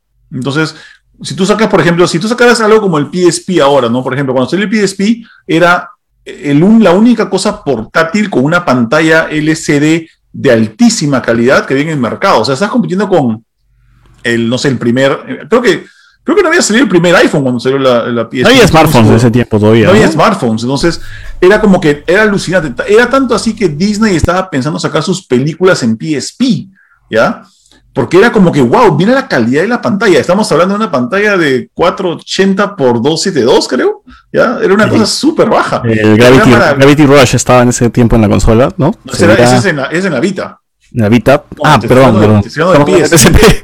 Ya, PSP Perdón, era mucho más bajo. Entonces tenía que sacar una cosa, digamos, así, ¿no? Una cosa como el PSP. Si sacas algo como el PSP ahorita con una pantalla 4K, es muy probable que dentro de 8 meses algún celular de alguna de las cuatro marcas más fuertes saca algo mucho mejor. Entonces, te tiras abajo por percepción a la PSP en cualquier lanzamiento del próximo Samsung Galaxy whatever. Entonces, la gente no quiere invertir plata en, algo que va a pasar de moda o que va a ser superado en, tan poco tiempo.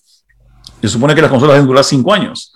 Entonces, no, no le auguro mucho, mucho futuro a las consolas portátiles ya. O sea, la Switch está mostra, me encanta, mira, la Switch. Pero ojalá que la próxima consola de Nintendo haga lo mismo. O sea, eh, está bueno eso, ¿no? Que sea híbrido, con- entre portátil y consola. Entonces, Ya. tienes las dos en una. Entonces me parece una idea inteligente. A ver si son. No, Sony no creo que. ya Nintendo se amarró con eso. Eh, yo compré Resident Evil Village con recelo, ya que con, ya que eso de que te vendan con otro juego ya me conocía el cuento y tenía el temor de ser un fiasco como Resident 3 Remake. Nos ponen aquí. Pero, el juego no, es malo, el juego es, es corto, pero es porque así es la narración.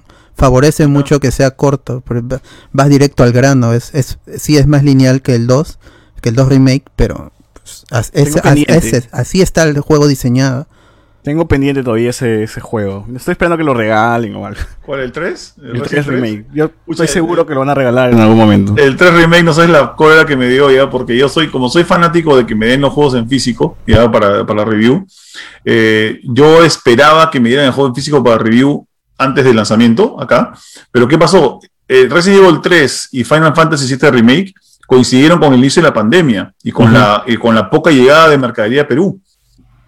Entonces, ¿qué pasó? Todos los códigos que se les dio a prensa se los dieron a los medios que pidieron en digital primero y a, y a los medios importantes que iban a recibir en físico, pero que no les llegó el físico porque no llegaron los físicos. Entonces me quedé sin Resident Evil 3 sin Final Fantasy VII Remake. O sea, no he jugado ninguno de los dos. Oh, entonces, este, Alberto, podíamos haber pedido en físico también los juegos, weón. No, pero ahorita no, o- ahorita no es. sea, cuando pase la pandemia puede ser que vengan los juegos de Sony en físico, dices. De- de- depende, o sea, es que realmente depende porque depende si la distribuidora local le interesa hacer- hacerle, hacerle como que publicidad al juego con medios. Yo, te, yo, yo trabajo también como PR, trabajo, he trabajado como PR con varias marcas, incluyendo PlayStation.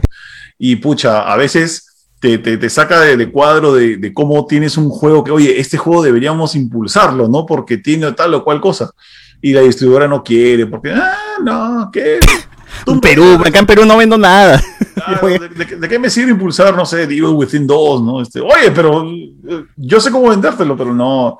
Eh, eh, Es, es, es cuestión de, de estrategia a veces, ¿no? Y a veces las distribuidoras no, no, no, no la tienen clara o, o no tienen plata para hacerlo. Eso- eso Como no vendieron, por ejemplo, el Tomb Raider, Ese. el último que estaba en Perú, en teoría. O sea, eso lo pudo haber vendido bien aquí. ¿no? Aunque el juego es una basura, ya. Es una basura, lo he jugado recién hace poquito, eh, porque estaba gratis en PlayStation y terminé renegando. Dije, por la Sí, puta. el madre. juego es como que, ah, no, pero. Hubiese dormido. Se- hubiese, hubiese, hubiese visto, no sé, algo en Netflix, tejido, Sí. algo. Es terrible, decía por qué. A mí me gusta mucho el Resi el Tomb Raider, este, el primero y el segundo del- de la nueva trilogía. Mm. Pero bueno, o sea, a ver, eh, son fan de Far Cry, respondí, Martín. Creo que el problema con Spider-Man es la licencia, ya que no le pertenece a Marvel en sí o a Sony, nos ponen aquí. Eh, no, hemos- estamos hablando del charco de Spider-Man, tío. Ah, No, sé, de Charco. No, de, de Spider-Man, aparte. el- no ojo, creo que sea el problema la licencia por los charcos. Sí, no, el Charco no está porque la licencia. No, no Spider-Man no es de, no es de, no es de Sony. Spider-Man, eh, Sony tiene la licencia de Spider-Man para películas y algunos productos, pero eso no incluye videojuegos, creo. ¿ah? Los videojuegos es, es de Marvel. Es por eso que no ves el logo de Sony en el juego de Insomniac. O sea, es de Insomniac y de Marvel. Claro, es Marvel's Spider-Man. Esa es Marvel Spider-Man, exactamente. No es este. Sony. no hecho por Sony, así, este. Es? V-Move, no sé. Pero igual es exclusivo, ¿no? O sea, Es exclusivo, sí. Claro, Exclusivo, pero sí hay un trato han- ahí. Porque han pagado por, por exclusividad. entonces en algún momento se puede liberar el Spider-Man para Xbox, dices. Si quisieran, pero si Insomnia que es ahora un estudio de Sony, más yuca todavía. Ah, verdad, verdad. Yo lo veo más fácil que, sea, que, que salga en PC eventualmente. Porque es lo caso, ya la gente reniega un montón de que mira, Sony está perdiendo sus exclusivas, van a salir en PC. No, Sony no está perdiendo exclusivas, Sony está publicando en PC. Que es, es un monstruo totalmente diferente. Están ganando plata con Death Ganando público, PC. plata, eh, todo. No, Está que bueno, sí, o sea, ese- esas broncas pues, hay que dejárselas para los grupos de, de Wilson. pues. Sí, no, Ah, no seas malo, mis, mis patas de Wilson. Digital, este. pero igual no somos accionistas, o sea, no nos deberíamos preocupar por qué vende, por quién vende más. Exacto. Nos preocupamos Claro, por los juegos, si están buenos, no, como si si son divertidos. en- Como si estuviese, estuviese invirtiendo en Sony, pues. ¿no? Ah. Re- Realmente. Ni siquiera ellos cosa se que- mechan.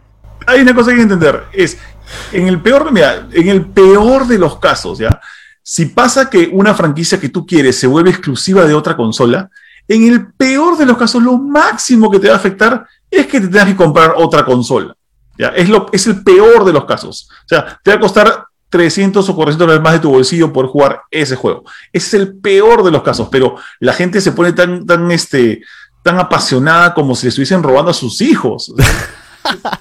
Esto es como la U Alianza, una cosa así. Ya Claro. te pones la camiseta y se acabó, y acaba a morir. Exacto, te la pone tu papá, así toma. Oh, tío, ya, o sea, ya no estamos para estar discutiendo esas huevadas. ya, o sea, No, ya estamos muy, estamos todos tíos. Hay pandemia, ya, o sea, no, no- no me, no me considero tío, pero, pero igual, ¿no? O sea, No, Al final- ay, al final creo que la comunidad a través de la piratería hará un mejor trabajo de preservar juegos que ya no estarán disponibles en tiendas virtuales cuando cierren. Eso es Uy, cierto. Nintendo mata todas las páginas de ROMs. Y hay juegos Sí. que Nintendo parece que el nunca mini- volverá a mini- sacar. El Nintendo Mini no usaba los ROMs de las páginas. Sí, exacto. Entonces, No, pues, es Pero se mueren juegos Mother, por ejemplo, son juegos que podrían desaparecer en el futuro si Nintendo no hace nada. No, aparte de eso, hay, hay juegos que ni siquiera los mismos dueños de los juegos, pues Square Enix creo que perdió la, este, el código fuente de Chrono Trigger, el código fu- fuente de, de Secret of Mana, no me acuerdo quién diablos lo perdió también. ¿Por qué? Porque no tienen cuidado, o sea, juegos de Dreamcast que se han, que se han perdido para siempre, bueno, porque no existen ni siquiera los originales. supongo que no tenían tanta fe al juego y lo dejaron ir. Eh, Rubén Méndez, Nintendo al menos mantiene el valor de los juegos, a diferencia del Game Pass y los problemas que trae a futuro, nos ponen aquí. Gente, si tienen oportunidad de sacar el Game Pass, háganlo. Para PC, yo lo estoy haciendo para PC, he hecho un malabar pues, para estar pagando al mes esto, pero porque oficialmente no está en Perú. Pero hagan la jugada y vale la pena, o sea, es- Sí. tienes un montón de juegos. Game, Game Pass es ese, ese servicio perfecto para los que no quieren coleccionar videojuegos, alucina. Ese, ese servicio de juega y olvídate ya. Juega y elimina el juego. Juega y elimina. Estoy en eso, porque ahora veo que salen tantos juegos y tengo que jugar casi lo que viene, lo que viene, lo que viene, o ya sea por una reseña, ya sea porque tenemos que grabar algo, ya sea por lo que sea. Que ya la, la computadora también tiene un... o sea, mi tío, mis dos teras también se llenan, ¿no? Y los, los juegos hoy, hoy por hoy pesan 50 gigas, 60, 70, 100, ¿no? En algunos casos. Entonces es juego, elimino, siguiente. Juego, elimino, siguiente, ¿no? A menos que me pegue demasiado en uno. Que, que, pues, Sí, ahí, ahí ponte el Game Pass. me- el Game Pass y en general, la, incluso la retrocompatibilidad del Xbox One, ahí me sirve monstruo para, para el tema este del stream. Ponte. Yo, yo no soy como que recontra fan de hacer streaming, me, recién me he metido esto hace menos de un año. Pero eh, el, el Xbox con su retrocompatibilidad y con sus juegos en Game Pass ha- hacen como que una máquina perfecta para, hey, descárgate este juego que cuesta un dólar porque es viejo y, y- y agarra Game Pass porque tiene este Doom, Doom Eternal, por ejemplo, ¿no? Que yo no lo quiero comprar porque no soy muy fan de Doom tampoco. Entonces está como que ya, pum, pum, pum, ese 15 dólares al mes. Y estoy seguro, estoy seguro que has agarrado la oferta de Game Pass de, de, ¿cómo es? de tres meses por un dólar. Entonces, este... Agarré con el de tres veces un dólar y me amarré y me quedé con, con el precio. Con... No, No, pero- yo pago, ¿ah? yo, yo pago, yo pago la, la renovación y espero la siguiente oferta. no, sí, está el Doom actualmente. Jugué el Eternal, justamente, lo terminé. Dije ya, muchas gracias, pasa. Y siguiente juego que sería el Nier, ¿no? Que está. Ese, por ejemplo, no lo he probado, no lo he jugado en su momento. Ya. Ahora que esté Nier en es- Xbox. ¿Cuál es el Nier este? Autómata. Nier Automata, Autómata, ah, sí. ok. Eh, pensé que el último que salió el, el ¿cómo No, se no, llama? aún El no. Quiero primero con el meterle el Nier Automata, que ya está, está en Game Pass. Entonces dije, ya, por fin, ya, ya es el momento, es la hora. A, a esto, ¿qué piensan ustedes? Eh, justo, justo lo que en comentarios mencionaron de que, que, que es- cuáles son los problemas que va a traer Game- Xbox Game Pass a futuro. Alucina. Yo pienso que va a traer problemas a futuro, pero no sé ustedes qué piensan. La percepción de valor podría cambiar. Porque si ya, si pagando tan poco, entre comillas, tienes tantos juegos, creo que son 100 en, en promedio, entonces al final la- en, la, en la mente de la gente es como dividir, si pagaste un dólar, o ya ponle, lo creo que cuesta 10 dólares, lo divides y cada juego costaría que centavos. Centavos. ajá. Claro, entonces ahí es como dice, ¿por qué ahora un juego que no sale en Game Pass posiblemente cueste a partir de ahora 70 dólares? ¿Por qué cuesta tanto si con Game Pass yo podría tener? ¿Y por qué no está en Game Pass? Y entras en un, en un hate a la, a la distribuidora o a la desarrolladora. de, ¿Por qué no pones tu juego en Game Pass? Y ahí podría el cambiar modelo, el modelo pues va, va a joder bastante a los desarrolladores. O sea, Sony dijo que no podía hacer lo de, lo de Xbox, no le salía a cuenta, ¿no? En su momento. Claro. Y, es- y yo me imagino que Bill Gates ahorita está perdiendo plata, pues, ¿no? Haciendo este, esta jugada del Game Pass. No, el- alucina que eh, Xbox, ah, os ha mencionado esto, ¿no? Que ellos tienen un, bueno, para los gringos es un trillón, pero para nosotros es un billón y medio de dólares invertido en que sea un éxito Game Pass. O sea, es un trillón y medio de dólares, es un montón de plata, ¿no? Y parece que lo que están haciendo, están subvencionando con los desarrolladores esto, pero a mí lo que me da mucho miedo es que esto se convierta en lo que es Spotify, alucina. Spotify para artistas es un pésimo trato, o sea, ganan centavos o a veces menos que centavos por cada reproducción de, de- de su música. No ganan mucha plata en Spotify los artistas. Y en Game Pass están usando el mismo modelo. Están haciendo de que solamente se le paga al developer o al publisher porque cuando la gente juega un juego en Game Pass, no cuando se lo baja o no porque está ahí o cuando pagan. No es como que, ah, mira, esta, esta semana jugaron, por ejemplo, Doom Eternal, ya, se le paga a este, a, a- Claro. ¿cómo se llama? A Bethesda. ¿Cuánto? Centavos. Y, y de software, creo que, ¿no? a id Softwares. ¿Se le paga cuánto? Centavos. Centavos por un juego de 70 de 70 dólares. O sea, eso es malazo, es un, es un maltrato, creo yo, pero ojalá que no, que no, que no afecte el futuro. Yo pienso que va- nos va a afectar de mala manera, eventualmente. O sea, de todas maneras alguien está perdiendo plata ahí, pero... Exacto, ahí está perdiendo Pero está, está, está, están apuntando a ser masivos, ¿no? O sea, su estrategia es que todo el mundo tenga Game Pass y así de alguna manera pues este esos gastos ya lo, lo- lo- puedes, puedes este, agarrarlos de mejor forma, ¿no? O sea, no sé, como un Netflix, en, en todo caso. Bueno, ¿no? Están mezclando la estrategia de consumo de Spotify con la estrategia de pago de Netflix. Entonces, este, ba- bacán porque eventualmente hay gente, es como que a Xbox le va a convenir porque Xbox cobra y la y los este y o sea, Xbox cobra la plata y, y le paga al desarrollador, al desarrollador cuando la gente juega el juego, pero si algo sabemos de Netflix es que mucha gente paga y no ve nada nunca. Entonces, si la gente está pagando, Microsoft cobra, pero la gente no juega y no se le paga al dev, ¿quién pierde? El dev. ¿Quién gana? Pero- Microsoft. Pero a la larga yo creo que, o sea, lo que vamos a ver en Game Pass solamente va a ser de los estudios de, de Microsoft. O sea, cosas de Bethesda, cosas de... Sí, muy, muy poco third party está por ahí, ¿no? Sí, o sea, ya a la larga esos first party van a salir y van, a quedar solamente cosas de Xbox. Como Netflix, ¿no? Ya ahora vemos más cosas exclusivas de Netflix, menos por ahí. Y te trae cosas de Europa, ¿no? Como que, ah, Dark, ah, tal serie este, rara, ¿no? Entonces, buen punto, Lucina, buen punto. Pero faltaría que Game Pass saca un juego exclusivo de Game Pass. Que eso no hay ahorita. Game Pass ¿Qué no? Exclusive. No, no hay. Game Pass exclusive, pues. No hay, pues, porque todos los No, juegos o, o salen en, disco no digital fue- para Xbox o, o son third parties. el juego esto de los insectos, donde eres de chiquitito y tenías que pinchar con insectos. No, porque ese también lo puedes comprar aparte. No necesitas Game Pass. Oye, ese juego ni, siquiera, ni siquiera sé si lo han terminado. Me gustó mucho cuando lo saqué. Jugué la demo un ratito, estaba divertido todo, pero le faltaban muchas cosas, ¿no? A ver, eh, prácticas anticonsumidor el interno a la larga dinamizan la industria y fomentan a los precios altísimos de reventa. Nos ponen aquí. Eh, Brian Rodríguez, pregúntale a Junior qué tal su participación en Metal Gear Rising. Nos ponen aquí. Ah, cuando hice el stream, ¿Cómo? cuando hice el stream de Metal Gear Rising, Eh, no sé. no entendí nada. Yo no he participado en Metal Gear Rising. O sea, no, en, en el desarrollo no he participado. Te están Cuando- jodiendo, entonces. Te están comparando con un personaje. Sí, sí, Ah, te están ya, comparando. Me están comparando con, con el Nanomachine Son, ya me acordé. Es que, puta, como, como soy todo, todo chunky así, este, me compararon con el. ¿Cómo se llama el senador? Ya me olvidé cómo se llama el personaje. Pero me, me comparan mucho con el Nanomachine, Nanomachine Son. Eh, ¿No tienes una PlayStation 5 bañado en oro? Nos preguntan. aún no, aún no. No, pucha, es, es- ay, existen, ah, pero no, no, no tenemos amiguitos. Con la tengo una, con la tengo una de, tengo una gracias a la buena fe de mi pata Philip, alucinado. Porque si no, no tendría tampoco, estaría en la misma que ustedes. ¿Cómo fue? ¿Te lo vendió Philip? ¿O ganaste en un sorteo? Dime, dime que sí es No, posible. no, si es posible ganarle en un sorteo. No, alucina. Fue, fue una cosa bien rara. Lo que pasa es que, eh, bueno, Philip, eh, Philip fue bien precavido y co- él co- pre-compró muchas consolas porque él quería hacer sorteos. Él quería hacer sorteo una consola semanal eh, en todo diciembre. Entonces, compró varias consolas con mucha anticipación en Estados Unidos y aquí en Perú. Y, y también guardó unas cuantas para sus reuniones de fans. Él hace reuniones de fans. Entonces, este, él quería guardar consolas para que la gente pueda jugar en sus reuniones de fans. Pero con esto de la pandemia no van a haber reuniones de fans por lo menos en dos años, seguramente. O por lo menos hasta el próximo año, tal vez no hayan más. Entonces, esas, esas consolas se quedaron en su, en, en- en su casa, las, las maneja este Juan Pablo, que también es amigo nuestro, que él es como que su asistente.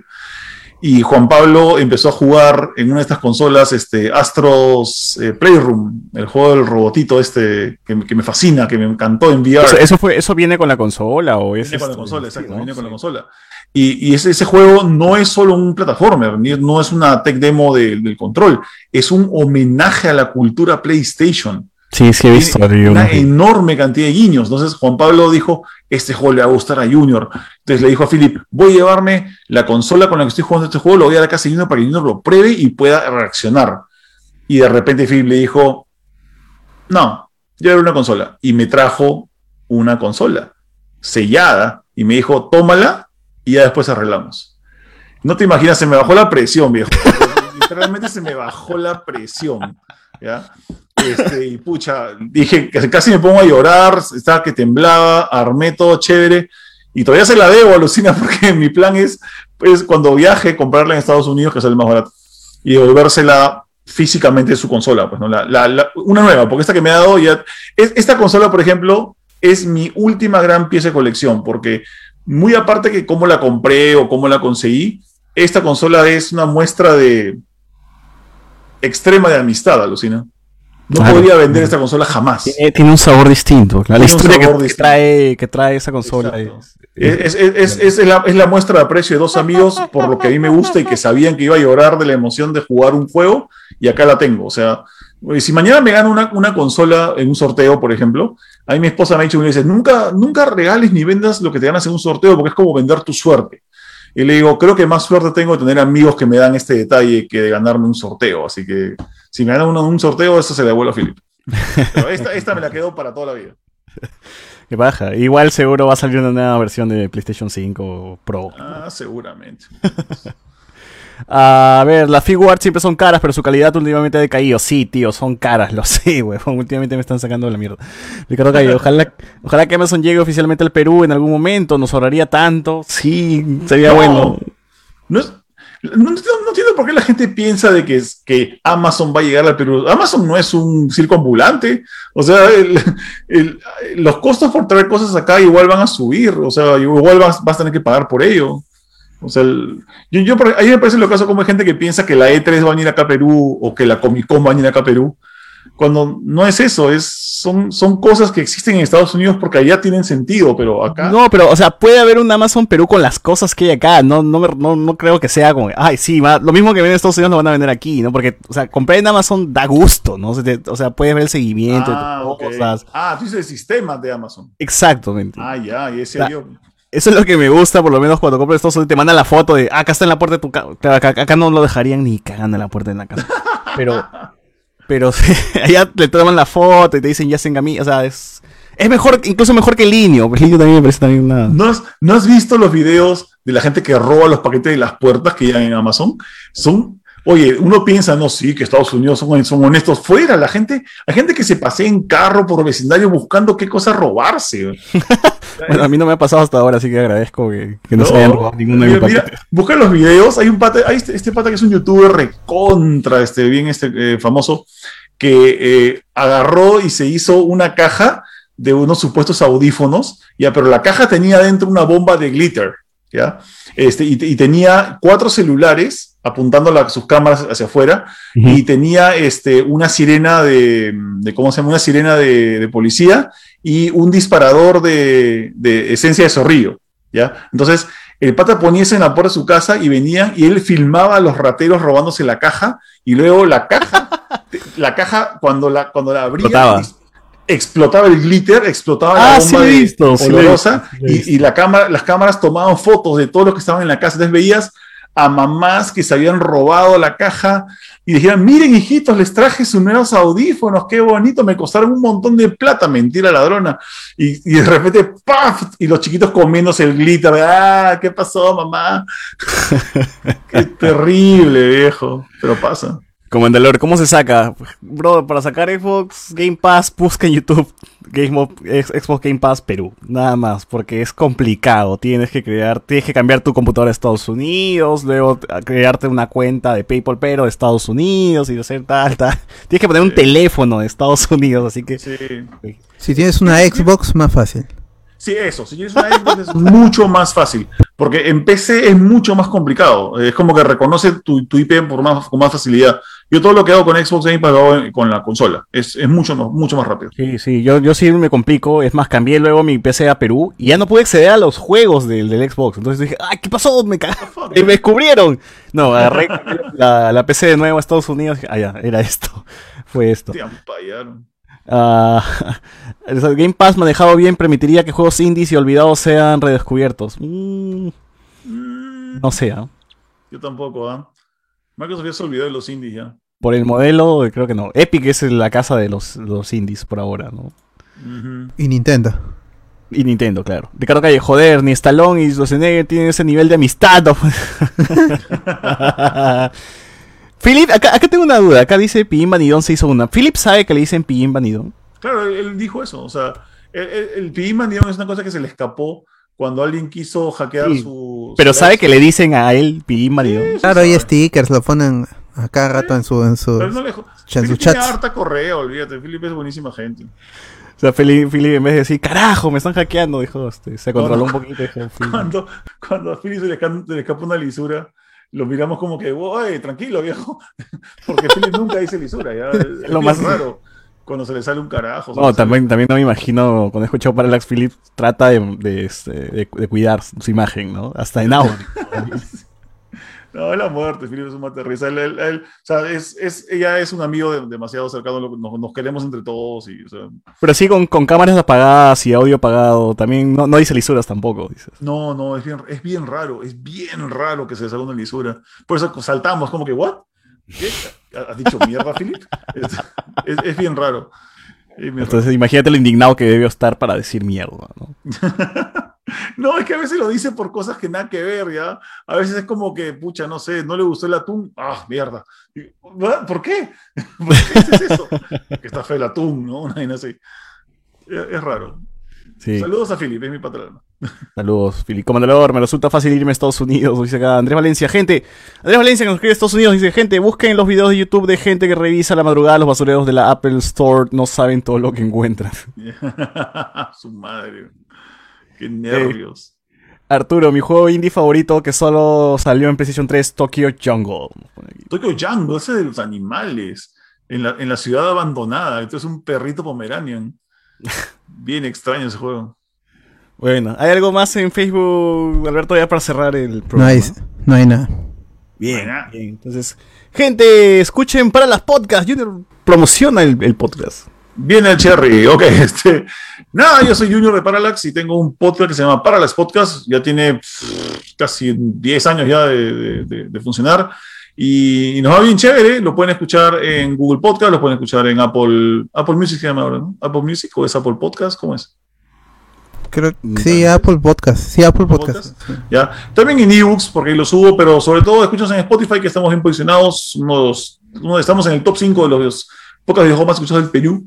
Y nos va súper bien. También hago notas en mi página que es parallax.com.p. Ahí hago reviews. Ahí están también los resúmenes de todos los episodios de Parallax Podcast. Semana a semana los hago, aunque los lea poca gente, pero los hago. Y hago streams en Facebook de lunes a viernes. Y los sábados me voy a Twitch, donde no me joroban con el copyright. Y hago Rock Band. Sábados de Rock Band en Twitch. Los sábados, todos los días a las 10. Bien, escuchen Y- Parallax. ah, De verdad, nosotros recomendamos también el podcast. Nosotros Claro. Y a ustedes gracias por, por, por invitarme, viejo. Chévere. No, genial, genial tenerte aquí, este Junior. Eh, ¿Algo más, Alberto? ¿Algo más, algo más para cerrar este podcast? No, y o- ojalá que no sea la última vez alguna afición que también tiene Junior que he conocido por su podcast es el coleccionismo de los cómics. También el Ah, sí, los cómics, yo, pero cómics de los 90. Cómics de los 90, esos que, que, que vendían así, tipo un, eh, uno con cinco portadas y este, cosas así. Ah, yo tengo el X-Men 1, el, el X-Men 1 con todas las portadas, lo, lo compré Del, también. del, uno- del, una- del 1A al 1E. de Jim Claro, Lee. sí. Jim Lee es mi Dios. Mi Dios es Jim Lee. Sí, es- yo vivo para ese viejo, no sabes. O sea, ojalá nunca muera, ojalá nunca muera Jim Lee. Bueno, entonces, eh, gente, esperen quizás el programa de coleccionismo de cómics. En fin, nada, escuchen, hablemos con spoiler, que ya creo que ya básicamente creo que grabamos todos los días. Ya esto, esto, esto, esto ya se- que se sale, sale de control. La pandemia hace que estemos más activos grabando. Eh, y supongo que jugaremos en la semana el Days Gone que ya llegó para PC. Así sale el 18 para PC, pero ya nos pasaron código, así que estaremos haciendo streaming esta semana. Es. ¿También lo vas a streamear, Junior, el Gone? ¿O dices, no, ya no vuelvo a tocar el Gone? No, ya no, no, ni, ni siquiera le pedí código para PC porque mi PC, yo entiendo que esta PC que estoy utilizando, que por cierto, esta PC es del pelado, alucinas del pelado gamer de Wilson, ¿ya? Tengo una También te la regaló así como el chino te No, no, no, me la ha prestado porque trabajamos juntos unas, unas cosas de, de PR. Este, esta, esta PC aguanta bastante. Yo me me he sorprendido que esta cosa corre muchos juegos en Ultra, pero no, igual creo que no, no, no doy para PC. Yo no soy bueno jugando en PC, en ningún tipo de juego. Pero si conectas este- el mando. Igual, igual. Eh, estaría jugando en una pantalla de 16 pulgadas. No, ahí nomás, gracias. Ah, tú necesitas el pantallón. Necesitas Ah, el- sí, por favor, por favor. Bueno, bueno. Ah, dice, si hacen uno de cómics, llamen a Samuel también. También, de hecho. Bueno, sí, Claro. claro. Claro, de todas Samuel maneras. tienes que pasarle la voz eh, con dos expertise y aparte también por Samuel es eh, la rompen en tema de, de doblajes en español. Ah, sí, lo sabes. Mucha experiencia. Créeme que lo sabemos y también, también me llega como tú, como a ti. a ver, este... Nada, gente, nada, gente, este, esperen el siguiente programa quizás con Samuel, pero Samuel es de esos que le quedas con algo, quedas con él en algo y te cancela el mismo día. Así que, No, no, Samuel, eh, eh, solo tienes que hacerle acordar nada más. Pero no, Samuel es recontra buena gente y sí te cumple. ¿ah? Se ha vuelto constante con el podcast, sobre todo, que lo había abandonado. Qué había bien. laguna de, con de cómics ha regresado, dices. Vida con cómics, claro. Es que, es que él ha, mira, él él ha trepado de, de- creo que tenía mil y pico seguidores, trepado diez mil bien rápido, porque está, está moviendo sus redes, le está dedicando. Es que esta cosa hay que dedicarles tiempo. Sí. Y una, Una una de las cosas que, siem- que siempre me preguntan, de, oye, ¿tu podcast cómo haces? Dedico tiempo, tienes que dedicarle tiempo, tienes que no abandonarlo porque tienes exámenes, tienes que dedicarle tiempo a esto, caballero. Así Pero, es. eh, por eso me gusta mucho cuando, cuando salió eh, su podcast, eh, eh, Hablemos con Spoilers, yo me acuerdo que, ¿eso, no- ¿eso cuándo ha sido? ¿En el 2017, creo? ¿Cuánto Seis años tenemos. Tenemos El- seis Seis. años. Seis años. En, en el, bueno, empezamos en el 2016. Estamos, y- y nosotros contamos eh, desde el año 1. Entonces estamos en, en el- este año 6, así. Yo, por Para ejemplo, yo más chévere. podcast. Yo conocí su podcast de, de- de la época, en esa época yo estaba trabajando de PR con PlayStation, más o menos. Ya, y estaba monitor yo monitoreaba los, pod- los podcasts que iban saliendo. Y una de las cosas que pasa con muchos podcasts, eh, y con muchos, sobre todo ahora en pandemia, es que salen un montón porque es la nueva moda, o porque es chévere, o porque no hay nada, más, nada mejor que hacer, pero la mayoría desaparecen cuando comienzan los parciales, o porque ya pueden salir a la calle, o porque es Navidad. Y el de ustedes no ha desaparecido, lo cual me parece bien chévere. A mí me gusta que los bien- sobrevivan por años y que la cosa no muera. Porque si no, aumentado. Aumentado. Han aumentado. Han Ha aumentado, llegado- pero. ¿ah? Ha llegado, digo, ha llegado Patreons, ha aumentado los, los, los programas, la, la calidad ha mejorado increíblemente. Es, es amplio de lo que grabamos antes con un, con un celular, creo. Ahora tener un, un HyperX es- es- Oye, les pedí ese micrófono HyperX, no me lo dieron. Yo he sido, yo he sido PR de HyperX, alucina. Yo he sido PR de HyperX. Y le, me, me busqué a la, a la, ¿cómo? busqué a la, a la distribuidora, a la, encargada de, lo- de- de la región, y le dije, oye, por los viejos tiempos, ¿puedes pasarme un micrófono de HyperX para mi podcast? Y dijo, ya, nunca me lo mandó. Qué col- Así que, Blue Corazón. Bueno, la competencia. Samuel, Samuel, ah, no, Samuel, digo, Sammy, Sammy nos dice, recién termina el programa de las 8 horas. Put, ¿Por qué escuchas las 8 horas? Esa psicología inversa. Ya, si tú lo pones, lo van a escuchar. Yo, yo creo que, yo, yo quiero que no escuchen esos programas. Por eso mismo lo hago más largo para que no lleguen al final cuando ya estoy con- durmiéndome a las 5 de la mañana, ¿no? Hoy serán de 10 horas. Dice, no, no, ya estamos terminando. Eh, deberían hacer la semana programa de videojuegos, cómics, figuras, todo el... No, pues todo, tío, también tengo familia. tengo una pareja. No puedo estar todos los días grabando. Bueno, gente, con esto cerramos el podcast. Agradecemos a Junior por estar aquí con nosotros y nos escuchamos en otro programa sobre colección y el hablemos con spoiler regular del domingo y el noti spoiler del viernes. Así que nos despedimos. Chao, chao. Chao, chao. Chao. Long road, got a ways to go. Take a big step, but you're not alone. Cause we got each other. There's so much you discover. Headstrong but your heart is stronger. Stay calm walking through the fire. I know you're gonna make it out.